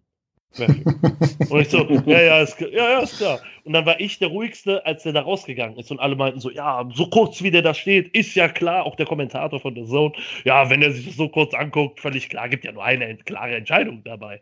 Natürlich gibt es so eine klare Entscheidung. Und wir können uns jetzt diese ganzen Kriterien noch und nöcher angucken und, und sagen, es spricht, es ist Grauzone wie bei Colinas Erben. Ich habe sehr viel Respekt für Alex und Klaas, gerade auch der Ton, den viele anschlagen, ist eine Katastrophe den Leuten gegenüber. Aber letztlich heißt es auch bei denen immer, es gibt auch einen Geist der Regeln oder einen Geist des Spiels, den es gibt. Und wenn es, wenn die Regeln sagen, dass das kein Handspiel ist, sorry Leute, oder eher kein Handspiel, dann ist das nicht der Geist des Fußballs. Da wird eine Flanke aufgehalten mit einem ausgestreckten Arm. Klar, kannst du natürlich jetzt sagen, wie Sandro ja. Schwarz, der offensichtlich bei dem Regelbriefing vor der Saison äh, nur sehr rudimentär zugehört hat, was äh, das Handspiel anbetrifft. Ich habe auch heute jede Entscheidung auf dem Platz und neben dem Platz kommentiert mit, klar, dass der dann nicht Freistoß pfeift, der Arm war halt nicht über Schulterhöhe. Also auch bei jedem, bei jedem Tackling auf Kniehöhe oder so, ist dann halt so, wird offensichtlich nichts mehr gepfiffen, was, wo kein Arm über äh, Schulterhöhe ist. Ist natürlich Bullshit, aber letztlich geht's doch man hat vor der Saison gesagt, man, man vereinfacht diese Handspielregel. Man macht mehr, man schafft Kriterien, klare Kriterien. Und es ist einfach nicht so. Und wir müssen uns nicht in die Tasche lügen. Natürlich gibt es da kein Eins oder Null. Es gibt kein Schwarz, kein Weiß. Aber so eine Entscheidung wie am, am, am Freitag, und das ist ja völlig richtig angesprochen worden, wenn du mich fragen würdest, was ist das klarste Handspiel, das du dir vorstellen kannst, dann wäre neben dem, ich prüge den Ball mit der Hand von der Linie, weil der Ball nicht ins Tor soll, wäre das eines der ersten. Das ist ein erwartbar, eine erwartbare Flanke aus keiner kurzen Distanz mit einem ausgestreckten Arm, der unter Spannung steht, wie es so schön heißt, also der auch zum Ball orientiert ist damit. Der eine mhm. Flanke aufhält, die in den 16er geht. Genau. Genau zu dem Thema habe ich nämlich auch einen unserer mit dem Haus trotzdem hier gut befreundeten Schiedsrichter gebeten, uns eine kleine Einschätzung einzusprechen. Und zwar hat das der Kölsch Lenny gemacht, der Lennart, der auch schon zu Gast gewesen ist hier in diesem Podcast. Und der hat uns mal eine kleine Einschätzung aus Regelsicht gegeben, ob das denn jetzt auch regeltechnisch vertretbar war, da auf Nicht-Elfmeter und Weiterspielen zu entscheiden. Die hören wir uns mal ganz kurz an und dann können wir es gleich noch ein bisschen äh, detaillierter besprechen. Kingsley Schindler flankt und Nia KT wehrt den Ball mit dem linken Arm ab, der auch weit vom Körper abgespreizt ist. Auf einer Uhr würde man irgendwas so im Bereich 4 Uhr sagen. Ne? Der Arm steht weit ab vom Körper, der Ball ist vollkommen erwartbar. Man kann über kurze Distanz diskutieren, aber da hat Bayer Lorzer ja auch schon gesagt, was ist denn im Fußball eine kurze Distanz? Drei Meter, fünf Meter, nein, das ist keine kurze Distanz mehr. Kurze Distanz ist im Zentimeterbereich, ist bei so Flipperbällen, bei unerwartbaren Geschichten. Der Ball ist völlig erwartbar. Der Spieler guckt auf den Ball. Da muss man klar sagen, die kurze Distanz ist kein Argument, geht an der Realität vorbei, wenn da einer sagt, deswegen sollte es kein Handspiel sein. Kommen wir zur Absicht. Gut, eine direkte Absicht wird nicht vorhanden sein. Das ist keine Torwartaktion wie Luis Suarez damals. Aber es ist schon ein Eventualvorsatz, um mal einen strafrechtlichen Begriff zu benutzen. Der Spieler hält es absolut für wahrscheinlich, dass der Ball dahin kommt an seinen Arm. Er nimmt das in Kauf und das passiert dann eben auch. Ja, ähm, das ist dann eine Form von Absicht, die in der Regel im englischen Text über das Wort deliberate abgefrühstückt wird. Deliberate, da steckt libera drin, die Waage, also abgewogen. Das heißt, er wägt ab, halte ich den Arm dahin, dann werde ich mit ordentlicher Wahrscheinlichkeit getroffen. Lasse ich den Arm weg, dann logischerweise nicht. Und das ist ein Indiz für Strafbarkeit. Ja, er nimmt das absolut in Kauf. Er hält es für wahrscheinlich, dass genau das passiert und es passiert ja auch. Die Argumente dagegen laufen ins Leere. Das Thema natürliches Schwingen, nein, der Arm steht unter Spannung. Der geht erst deutlich nach dem Treffer zurück, wenn man sich die Bilder anschaut. Die kurze Distanz, genau dafür steht seit dieser Saison die Vergrößerung der Körperfläche ja in der Regel drin. Er vergrößert seine Körperfläche nahezu um das Doppelte, indem er den Arm so weit abspreizt. Und das sticht im Prinzip die kurze Distanz aus, denn da steht drin, in der Regel ist es ein strafbares Handspiel, wenn die Körperfläche unnatürlich vergrößert wird. Dann sagen noch manche, ja gut, das war nicht über Kopf, ich glaube Sandro Schwarz war das. Mein Gott, über Kopf war das Handtor von Andreasen auch nicht. Es ist trotzdem und es bleibt ein absichtliches Handspiel im Sinne der Regel. Das hat der Videoassistent korrekt erkannt. Er hat äh, Willenborg rausgeschickt aufgrund eines klaren offensichtlichen Fehlers. Mal kurz die Abgrenzung zu Drexler in Freiburg. Da war es ja so, dass gar keine Wahrnehmung dieses Foulspiels vorlag. Und dementsprechend wurde er rausgeschickt aufgrund eines übersehenen Vorfalls, aufgrund eines Missed Serious Incidents. Aber hier haben wir den Clear and Obvious Error, den klaren offensichtlichen Fehler. Also hat schon mal ein Schiedsrichterkollege nach Ansicht der Videobilder gesagt, das kannst du so nicht pfeifen. Frank, da musst du rausgehen, guck dir das an, das ist für mich klar und offensichtlich falsch. Und dann geht Willenborg raus und schaut sich das an. Übrigens hatte ja sein Assistent auch freie Sicht auf die Situation, sein Schiedsrichterassistent, im Volksmund Linienrichter da, der wird sicherlich auch im, in, in dem Funkkontakt mit drin gewesen sein, wird gefragt worden, so, was seht ihr da? Ähm, und dann haben die vielleicht gesagt, gut, ich sehe, dass der Arm nicht besonders weit abgespreizt war und er hat eigentlich keine Chance, den wegzuziehen. Und dann geht der Videoassistent und sagt, gut, Vergrößerung der Körperfläche, guck dir es bitte an, Frank. Aus meiner Sicht klarer offensichtlicher Fehler. Und genau so soll der Videoassistent funktionieren. So, und dann geht Willenborg raus und guckt sich das an und was dann passiert, ist mir völlig unerklärlich. Also, wie man dann zu dem Schluss kommen kann, dass das nach der 2019, 2020 gültigen Regel kein Strafstoß ist, kann ich nicht verstehen, ist, wie gesagt, klar und offensichtlich falsch, sonst hätte der Videoassistent ihn nicht rausgeschickt. Nicht umsonst führen 70, 80, 90 Prozent der Reviews zu einer Änderung der Entscheidung. Und ja, was da vorgegangen ist, das weiß ich nicht.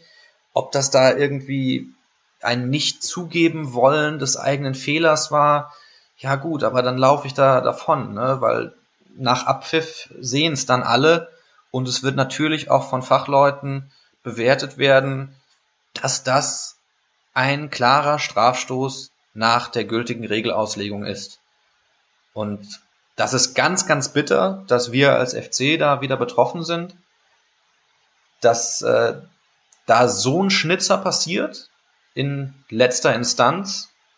Also, dass wir die Situation haben, Review wird korrekt angekündigt und dann geht er raus und oh, es passiert trotzdem nichts.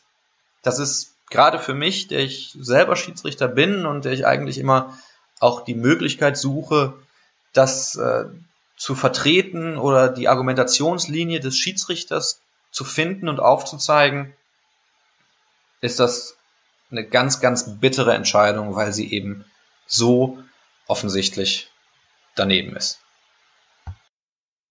Ja, ne, selbst, selbst der DFB selber hat heute noch eingeräumt, es hätte Elfmeter geben müssen. Also er hat sich gegen seinen Schiedsrichter gestellt auf der Homepage. Äh, da gibt es mal so eine kleine Kolumne zu Schiedsrichterentscheidungen und hat sich da mit den verschiedenen Handspielszenen an diesem Spieltag auseinandergesetzt und hat bei uns ganz klar gesagt, es hätte strafbar, strafbares Handspiel vorgelegen. Es hätte geahndet werden müssen. Ähm, was, ich glaube, das war der Max vom Rasenfunk auf Twitter geschrieben hat. Der Schiedsrichter hatte ein unfassbar schlechtes Stellungsspiel in dem, in der Situation. Der kann dieses Handspiel gar nicht sehen, weil er nicht auf der Linie ist, auf der er sein müsste, um da überhaupt den ballführenden Spieler, also Schindler, sehen zu können. Ich hatte auch das Gefühl, der Schiedsrichter war vielleicht nicht der, der Ausdauerläufer unter den Schiedsrichtern. Der hätte vielleicht auch mal den, den Personaltrainer von Timo Horn gebrauchen können.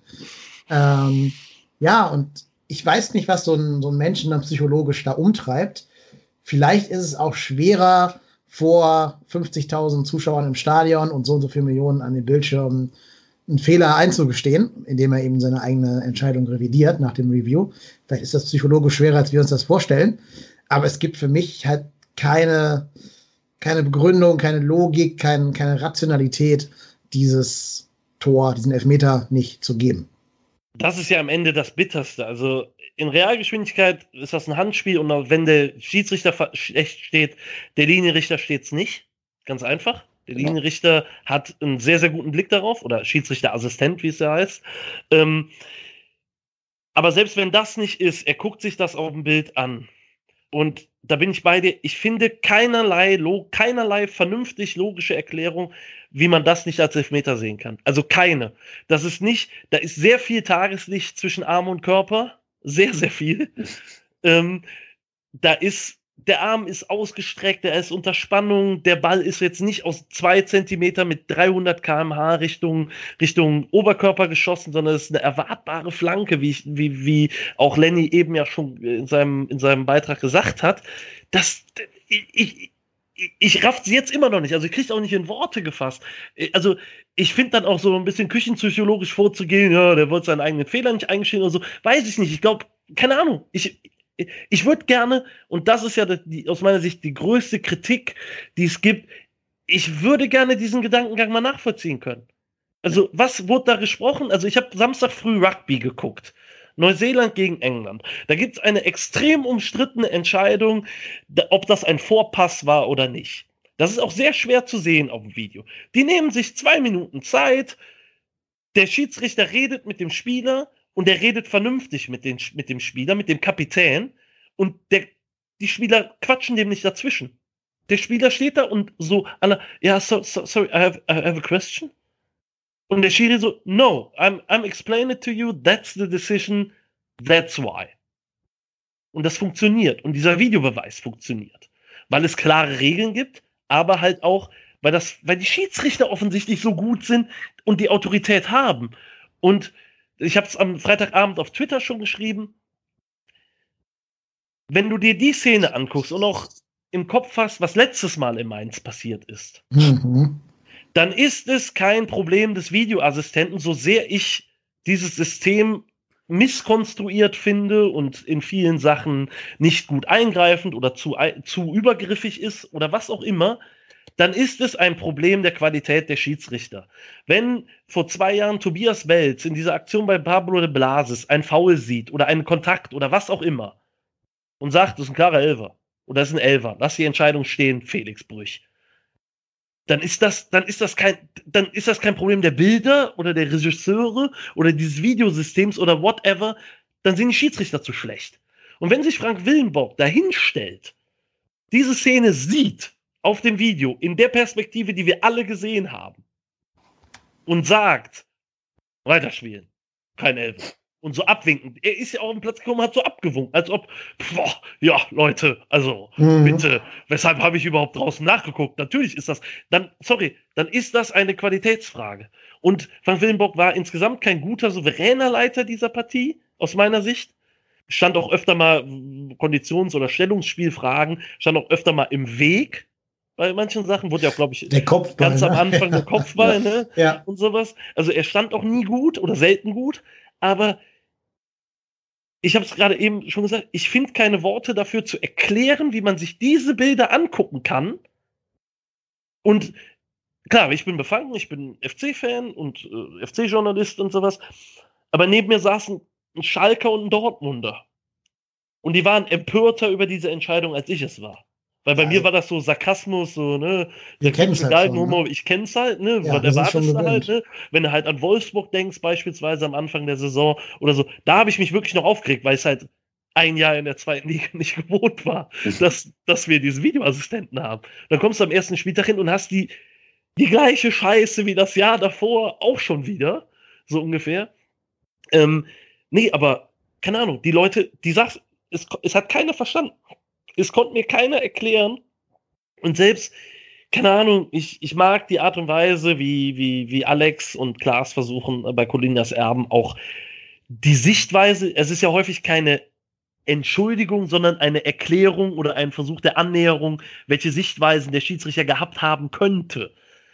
Aber ich finde bei sowas halt auch einfach, ich finde keine Erklärung dafür, warum es so ist. Das passt ist ja eine groteske Fehlentscheidung und eine Fehlentscheidung, die uns vermutlich mindestens einen Punkt gekostet hat. So schlecht wir, das muss man dann halt immer auch dazu sagen, auch gespielt haben.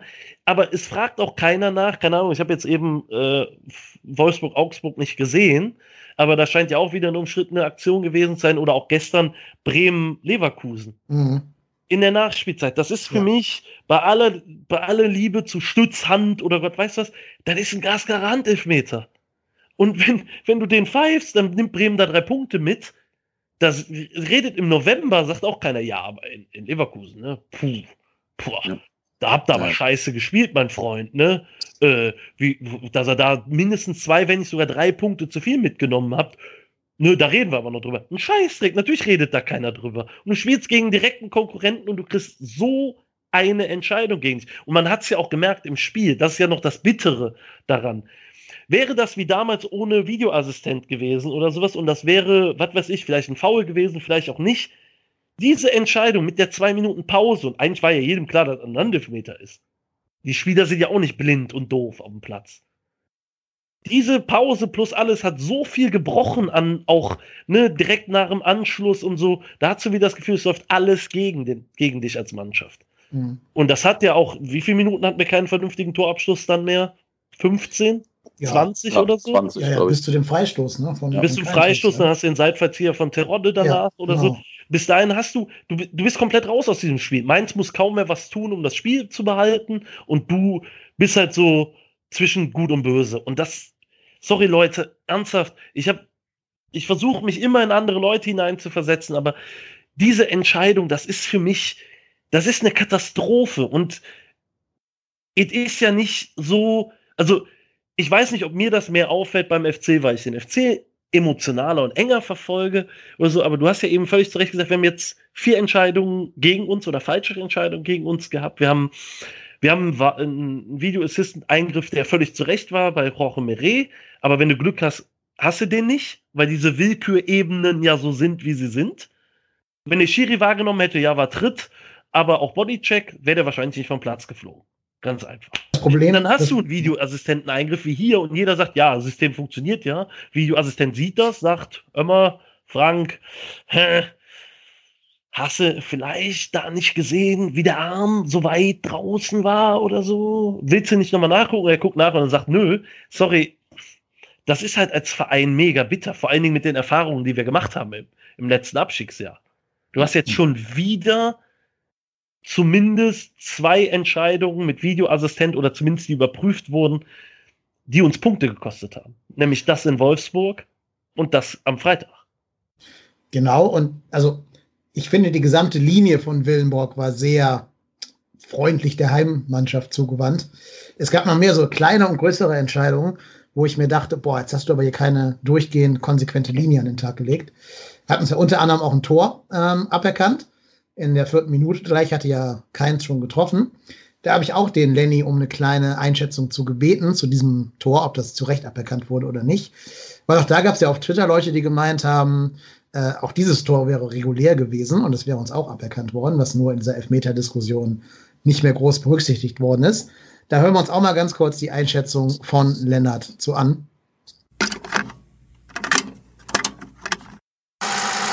Das vermeintliche 0 zu 1 durch Florian Kainz. In der Sache haben wir hier erstmal einen Abschluss von Simon Terodde. In dem Moment stehen sowohl Schindler als auch Schaub im Abseits. Schindler bleibt die ganze Zeit passiv, den können wir also aus der Rechnung rausnehmen. Bei Schaub müssen wir genauer hinschauen. Schaub ist zunächst mal möglicherweise beim Schuss im Sichtfeld von Zentner. Das alleine wäre für mich eine Graubereichsentscheidung, wo ich sagen würde, der steht so nah vor dem Torwart, das kann man schon als aktiv werten. Man kann auch hingehen und kann sagen, er steht nicht in der direkten Schusslinie, er bewegt sich nicht zum Ball. Gut, dann geht's weiter. Wir haben die Parade von Zentner, das ist regeltechnisch eine Torabwehraktion, hebt also das Abseits nicht auf. Und dann haben wir den Verteidiger von Mainz, der versucht, das Ding zu klären. Und da macht Schaub mehrere Schritte auf ihn zu, versucht mit ihm in einen Zweikampf zu gehen, ihn dabei zu stören. Und anschließend misslingt diese Klärungsaktion doch ganz ordentlich. Hier würde ich als Schiedsrichter spätestens sagen, das ist klar aktiv. Er geht in einen Zweikampf mit dem Gegenspieler. Es ist nicht so, dass der Gegenspieler den Fehler macht aus dem bloßen Wissen, dass in seinem Rücken einer steht, sondern da kommt eine Bewegung von Schaub auf den Spieler zu. Und damit ist das für mich korrekt aberkannt, das Tor aufgrund der aktiven Abseitsstellung von Louis Schaub. Positiv, dass die Fahne erst hochgeht, nachdem keins getroffen hat. Das heißt, eine nachträgliche Korrektur durch den Videoassistenten, ähnlich wie letzte Woche beim Terrorde-Tor gegen Paderborn, wäre möglich gewesen und äh, dementsprechend positiv vom Assistenten da so lange zu warten, aber auch korrekt, dass es keinen Eingriff gab, denn das war eine korrekte Entscheidung auf aktives Abseits, kein Tor. Jo, danke Lennart. Ähm, was sagt denn ihr? War das Tor zu Recht aberkannt? Seht ihr es wie Lennart? Oder hätte man das doch geben können? War das kein Abseits? Also das ist auf jeden Fall für mich äh, kann man, also muss man die nicht geben. Also es ist durchaus abseits damit drin. ähm, ist natürlich unglücklich, dass, ähm, dass es genauso gesehen wird. Ähm, wenn, es nicht gesehen wird in der Form, hat man vielleicht ein bisschen Glück, aber äh, das Ding kann nicht verschmerzen, weil es de facto nach der Regel Abseits ist, ja. Ja, sehe ich, sehe ich auch so. Also ganz gänzlich unterschiedlich zum Beispiel zur Woche vorher, wo ich auch mit Colinas Erben drüber diskutiert habe, ähm, bei Schichos, wo ich sage, keine Ahnung, da brauche ich gar nicht nach Abseits zu gucken, weil der null beeinflusst. Also, beziehungsweise, also für mich ist da kein aktives, selbst wenn er im Abseits gestanden hätte, wäre er niemals im Leben Abseits äh, aktiv gewesen. Das heißt, da brauche ich nicht nachholen. Da kann man auf jeden Fall drüber diskutieren. Ich finde das immer so ein bisschen, also ich finde diese Regel da sehr windelweich, weil zum Beispiel, keine Ahnung, wenn einer einen Meter im Abseits steht und ich als Verteidiger trotzdem mit dem Kopf hingehe oder mit dem Körper und den Ball spiele, äh, weil ich halt denke, ich habe hinter mir einen stehen, den ich den Ball soll, ist das ja kein aktives Eingreifen. In dem Fall bewegt sich Schaub zum Ball. Kann man, kann, also ich habe jetzt nicht gemeckert, ist okay. Aber ich glaube halt tatsächlich, wenn das Tor erst gezählt hätte, wäre es auch nicht aberkannt worden. Weil es nicht klar ist. Es ist keine klare Fehlentscheidung ist eine, ich würde mal so von den Prozenten, von denen man immer spricht, so eine 80-20 Abseitsentscheidung sagen. Ja. Mhm. ja, natürlich kann man sich nicht ganz des Eindruckes erwehren, zu sagen, für Mainz hätte dieses Tor gezählt an diesem Abend mit diesem Schiedsrichter. Ich glaube halt vor allen Dingen, du hast es ja eben auch richtig gesagt, ne, mit äh, Willenborg und der Linie und sowas, ne? Also Mainz hat doppelt so oft gefault wie der 1. FC Köln. Mhm. Doppelt so oft. Da kann man jetzt natürlich sagen, haben die sich besser an die Linie angepasst, die der dagegen gegeben hat? Haben die cleverer gefault oder Gott weiß was? Aber natürlich muss man auch sagen, Nia KT zum Beispiel war überfällig mit seiner gelben Karte nach einer Stunde. Ja. Das war jetzt nicht, oh, ja, der hat jetzt einmal wie Bornau schön ordentlich einen weggekehrt, ist halt gelb, gut. Ähm, sondern das war das vierte oder fünfte Foul von Nia KT, der gegen Terodde im direkten Duell ja fast gar kein Land gesehen hat. Oder halt auch, ähm, ich weiß nicht, wer es in der Zentrale war. Ich glaube, dreimal waren es so kleine, jetzt nicht die überdeutlichen taktischen Fouls, aber halt schon, eigentlich ist der Gegner vorbei und ich hakle oder ich äh, äh, schubse oder ziehe am Trikot so ein bisschen. So clevere taktische Fouls. Und in der Sammlung fand ich, dass da Willenborg zu spät Grenzen gesetzt hat. Was natürlich aus Sicht des Verlierers dann immer so ein bisschen nach Mimimi klingt, kann ich auch verstehen. Aus meiner Sicht hätte der FC halt deutlicher dagegenhalten müssen. Anstatt sich gefallen zu lassen, einfach, man muss halt selber dann faulen. Nur kann man natürlich auch sagen, ich kenne die Spiele ja auch, dann hätten wir vermutlich beim ersten Foul direkt gelb gesehen, weil wir es ein bisschen uncleverer machen als der Gegner. Ja. Ja. Aber ähm, ich fand schon, dass, dass, dass Willenbock da keinen guten Auftritt hatte, unabhängig von dieser völlig skandalösen Szene war das, wirkt er auf mich auch immer so ein bisschen wie einer, ich weiß nicht, wenn man, wenn man es bewusst übertrieben formulieren, einer, der um den Schulhof rumgeschubst wird von den Bullies. Und ja, und ja, auch von der von, von seiner Ausstrahlung her, ne? Du hast so Leute wie Gräfe, Eitekin, die es ja auch vielleicht antrainiert haben oder auch, auch durch Erfahrung und Routine kriegen und sowas. Aber ey, wenn Gräfe vor dir steht und dich anguckt, dann machst du gar nichts als Spieler. Da hältst du die Fresse und akzeptierst die Entscheidung. Bei Willenborg habe hab ich das Gefühl, keine Ahnung, den bringst du dazu, die Entscheidung so zu treffen, wie du, wie du sie gerne hättest. Wenn du dich nur clever genug anstellst. Mhm. Ja, vor allen Dingen, es gibt da für mich eine Szene, die auf beiden Seiten sehr ähnlich passiert ist und wo er sich halt komplett anders äh, geahndet hat. Vielleicht könnt ihr euch erinnern, die Szene, wo Hector niedergerungen wird im Mittelfeld und trotzdem noch den Ball zum Mann bringt. Ich glaube, mhm. das war vielleicht sogar vor der Flanke zu dem Nicht-Elfmeter. Weiß ich gerade nicht mehr genau. Ähm, da gab es jedenfalls kein Gelb für den ihn niederringenden Mainzer, weil die Begründung wahrscheinlich war, Aktion war ja vollendet, deswegen war genau, es kein taktisches Foul. Ja, genau. Foul, genau. Und dann macht Hector ja fast das gleiche auf der Gegenseite.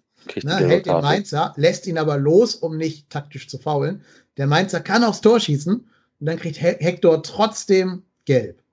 Und das sind für mich zwei Szenen, die sehr ähnlich sind. Das von Mainzer war sogar noch energischer, weil er ja Hector zu Foul gebracht hat, ähm, während Hector noch loslässt.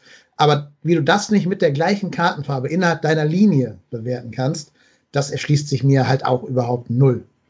Habe ich auch, habe ich auch gesagt, bin ich auch, bin ich auch ehrlich. Es gibt tatsächlich da auch dann ein Argument, dass natürlich die Heftigkeit des, des Hektorschen, ich mache das jetzt mal über 10 Meter Rucksack, äh, hinten drauf vielleicht ein bisschen höher war, aber ich sehe das da genauso. Also ich, was mich halt, was mich halt permanent bei deutschen Schiedsrichtern ankotzt, ist, dass sie kein taktisches Gespür haben, wie Szenen wichtig sind. Ne? Das ist auch so ein bisschen das ein kleines, ein Teil des Erfolgsgeheimnisses äh, von Leipzig, Hoffenheim und Co. Weil die aus meiner Sicht das perfektioniert haben, den Gegner komplett aus dem Rhythmus zu bringen mit kleineren taktischen Fouls, die dir nicht erlauben, umzuschalten, schnell weil halt permanent einer da ist, der dann vielleicht nur einen leichten Schubser gibt oder mal das Bein stehen lässt oder so. Das sind nie deutliche taktische Fouls wie ich ziehe das Trikot jetzt so lange, dass es reißt oder Gott weiß was, aber es hat denselben Effekt. Und du natürlich bewerten Schiedsrichter auch nach Heftigkeit der Aktion, aber es muss auch die Folge der Aktion betracht, betrachtet werden. Und da habe ich halt häufig das Gefühl, und das war am Freitag aus meiner Sicht öfter der Fall bei Mainzer Sachen oder sowas, dass du nicht, nicht mit einbeziehst, ey, die laufen jetzt eigentlich ein 4 auf 3 Konter oder sowas, nur weil das jetzt 50 Meter vom Tor ist oder außen auf der Außenbahn oder sowas und ein leichtes Foul ist. Und das hat Mainz sehr in die Karten gespielt. Sie haben es ausgenutzt. Ne? Also ich bin selber Fußballer. Man versucht beim Schiedsrichter immer so weit zu treiben, wie es so gerade geht. Oder vielleicht ein bisschen drüber. Und dann ist man natürlich extrem enttäuscht und sauer, dass man da irgendwie eine gelbe Karte kriegt. Oder Gott weiß das aber ähm, ist man, ich finde es dann immer so bitter, demjenigen Vorwurf zu machen, der nach den Regeln spielt. Ist ja. so quasi, ja, ach, du hinterziehst keine Steuern, ja, pf, selber schuld, weil bis 500 Euro guckt der Staat nicht drauf oder so. Ja, Leute, das kann ja nicht Sinn und Zweck des Schiedsrichters sein.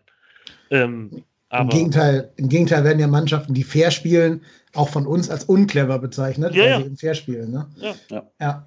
Ja. Und da muss man natürlich auch sagen, dieses Gen hat der FC Köln auch nicht. Dieses kleine Fouls hier und da, hier mal einen so ein bisschen aus dem Tritt bringen, dass es gerade reicht, um kein Geld zu kriegen. Das haben wir nicht. Wir haben wirklich nur so, so Rambo-Fouls oder kein Foul. Das sind so ja, unsere beiden. Das Meret-Ding ist halt das beste Beispiel. Ja, genau. Ja, genau. Ja. Jeder, genau. andere, jeder andere lässt Darida den Ball spielen.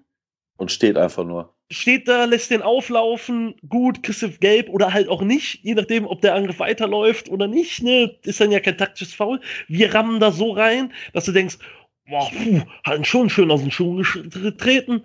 Ja, und dann, dann, dann guckst du die Szene auch noch an und dann trifft er den natürlich Roms am, am Schienbein. Dann ist es halt rot. Ist, war auch aus meiner Sicht berechtigt, aber halt auch so unglücklich, wo du dir denkst, so, boah, ja, da sind wir halt nicht gut drin in all den Sachen. Mhm. Ja, aber, aber, das, aber hat das nicht, ich glaube einfach, bei uns hat das irgendwie echt damit zu tun, dass wir diese Bundesliga unerfahrene Truppe haben. Also ich glaube einfach, das, das sieht man ganz oft, dass wir einfach super schlecht daran sind, diese, diese kleinen taktischen Fouls zu machen. Wie, wie du schon richtig sagst, wir hauen dann immer direkt mit der Keule einmal richtig durch. Und, und ich meine, wie gesagt, es ist ja nicht ohne Grund, dass wir, ich sag mal, die beiden Spieler bei uns in den Reihen haben, die die meisten Karten haben. Das sind ja. Easy und, und Meret. Ja. Und da denke ich mir so, ja, also, weißt du, ich meine, klar, aber wie, wie kriegst du echt nicht hin, mal echt diese kleinen Dinger zu machen, wo man denkt, ja, okay, faul, ja, aber jetzt auch nichts Dramatisches, Freistoß und dann geht's weiter. Nee, wir kriegen das nicht hin. Wir sind, ich, ich glaube, das hat wirklich einfach auch was mit, mit Bundesliga, Wobei ich mir dann auch immer denke, naja, gut, ob du das jetzt, ich sag mal, in der zweiten Liga und in der ersten Liga machst, ist es ja im Endeffekt egal. Aber ich glaube einfach, dass das hat was mit Cleverness und Erfahrung auf diesem Niveau zu tun. Und da sieht man einfach, dass wir dieses Niveau einfach nicht haben. Ist natürlich auch, also das spielt auf jeden Fall rein. Also gerade bei einigen Spielern ist auch eine Qualitätsfrage. Ne? Also keine Ahnung, kommst du dann noch in den Zweikampf so, dass du ne, noch halbwegs clever faulen kannst oder dies. Bonau kann das ja ganz gut. Ich war extrem erschrocken, dass er am Freitag seine erste gelbe Karte bekommen hat. Das stand alle so, weil das war halt auch, das war ja auch so eine klassische, also klassisches Wegholzen, wo ich einfach dachte so, ja, hat er diese Saison, glaube ich, schon so fünfmal gemacht und dann kam so die Einblendung, Sebastian Bonau, erste gelbe Karte. Ich so, hä? Der, wirklich, der hat doch nicht erst eine gelbe Karte bekommen. Aber der kann das so halbwegs. Aber wir haben halt auch, ne, da spielt ja auch rein, dass zum Beispiel auch die Aktion gegen Hertha von Meret in hohem Tempo passiert, weil wir vorher halt nicht faulen.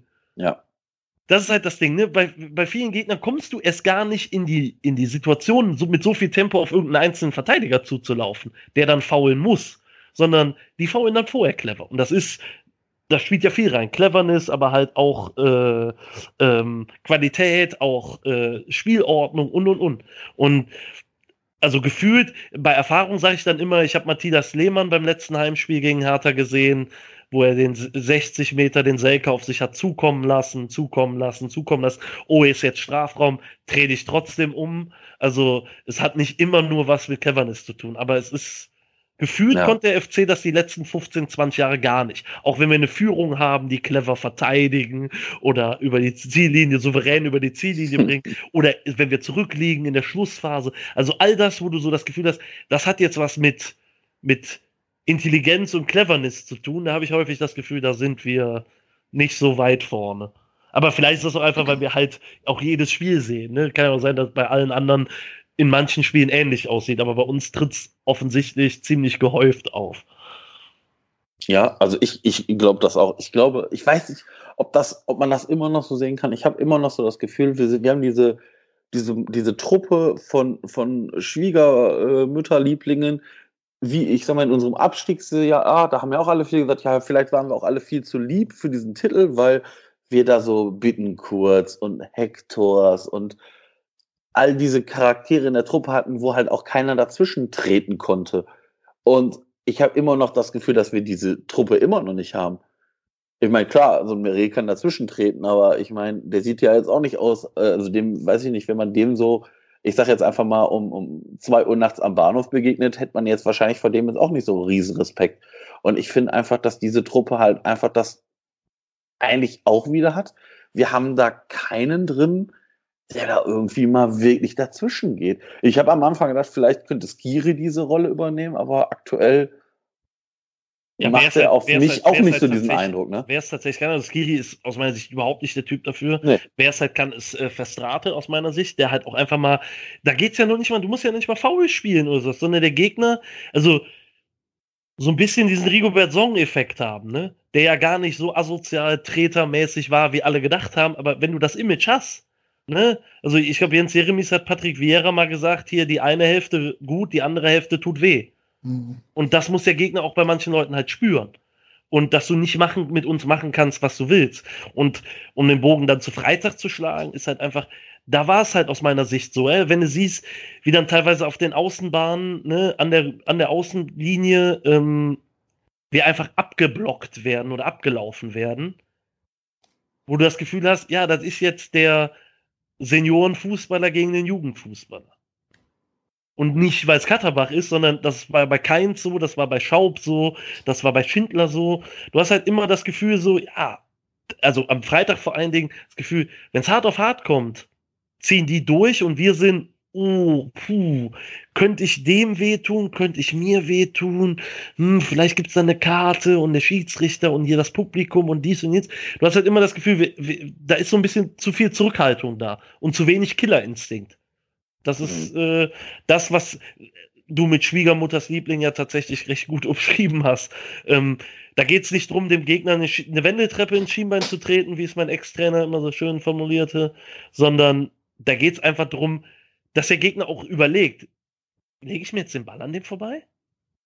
Mhm. Oder ist der Ball dann weg? Und das hast du bei Bornau zum Beispiel extrem. Bei Bornau habe ich das Gefühl, da, gegen den spielt kein Gegner mehr wirklich gerne im direkten Duell, weil der halt extrem unangenehm ist als Gegenspieler.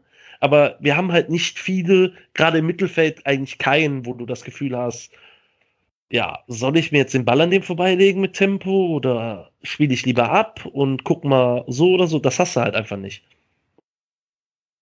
Die fleischgewordene Fluggrätsche Sebastian Bornau. Ja, der, ja. Treter, der Treter mit dem Engelgesicht oder irgendwie sowas. Bildschlagzeile steht schon. Nein, der tritt ja nicht. Aber du hast recht, der ist wirklich einer, der so ein bisschen körperliche ja, der, der Körperlichkeit da rein Genau, genau, das ist das, ja. Ja, ähm, gut, ich würde sagen, das war eine sehr spannende Diskussion, die wir hier geführt haben. Auch nochmal vielen Dank an den Lennart für seine beiden Einspieler, die uns da, glaube ich, auch wertvollen Input aus Schiedsrichterseite äh, geleistet haben. Wenn ihr nichts mehr diskutieren wollt, dann würde ich sagen, können wir die Folge hier an dieser Stelle auch gerne beenden. Jo. Jo. Okay. Gegen, kein Einspruch. Super. Dann, äh, lieber Thomas, vielen Dank, dass du die Zeit genommen hast und heute Bitte hier für gerne. uns fast 90 Minuten äh, zur Verfügung gestanden bist. Wer dem Thomas gerne auf Twitter folgen möchte, kann das tun unter @kölnsüd. Immer gerne auch bei fc.com reinschauen. Das ist ein sehr gutes, unabhängiges Medium, wo man sich über den FC Köln informieren kann, ohne diesen ganzen Express-Ballast mitzubekommen. Ja, und ansonsten, Marco, auch dir wieder vielen Dank. Deine zweite Folge als regelmäßiger Co-Host. Mal wieder gerne. Hat wieder Spaß gemacht. Genau. Wollt ihr noch ganz schnell Tipps abgeben? Äh, kommen wir im Pokal weiter und wie spielen wir gegen Düsseldorf?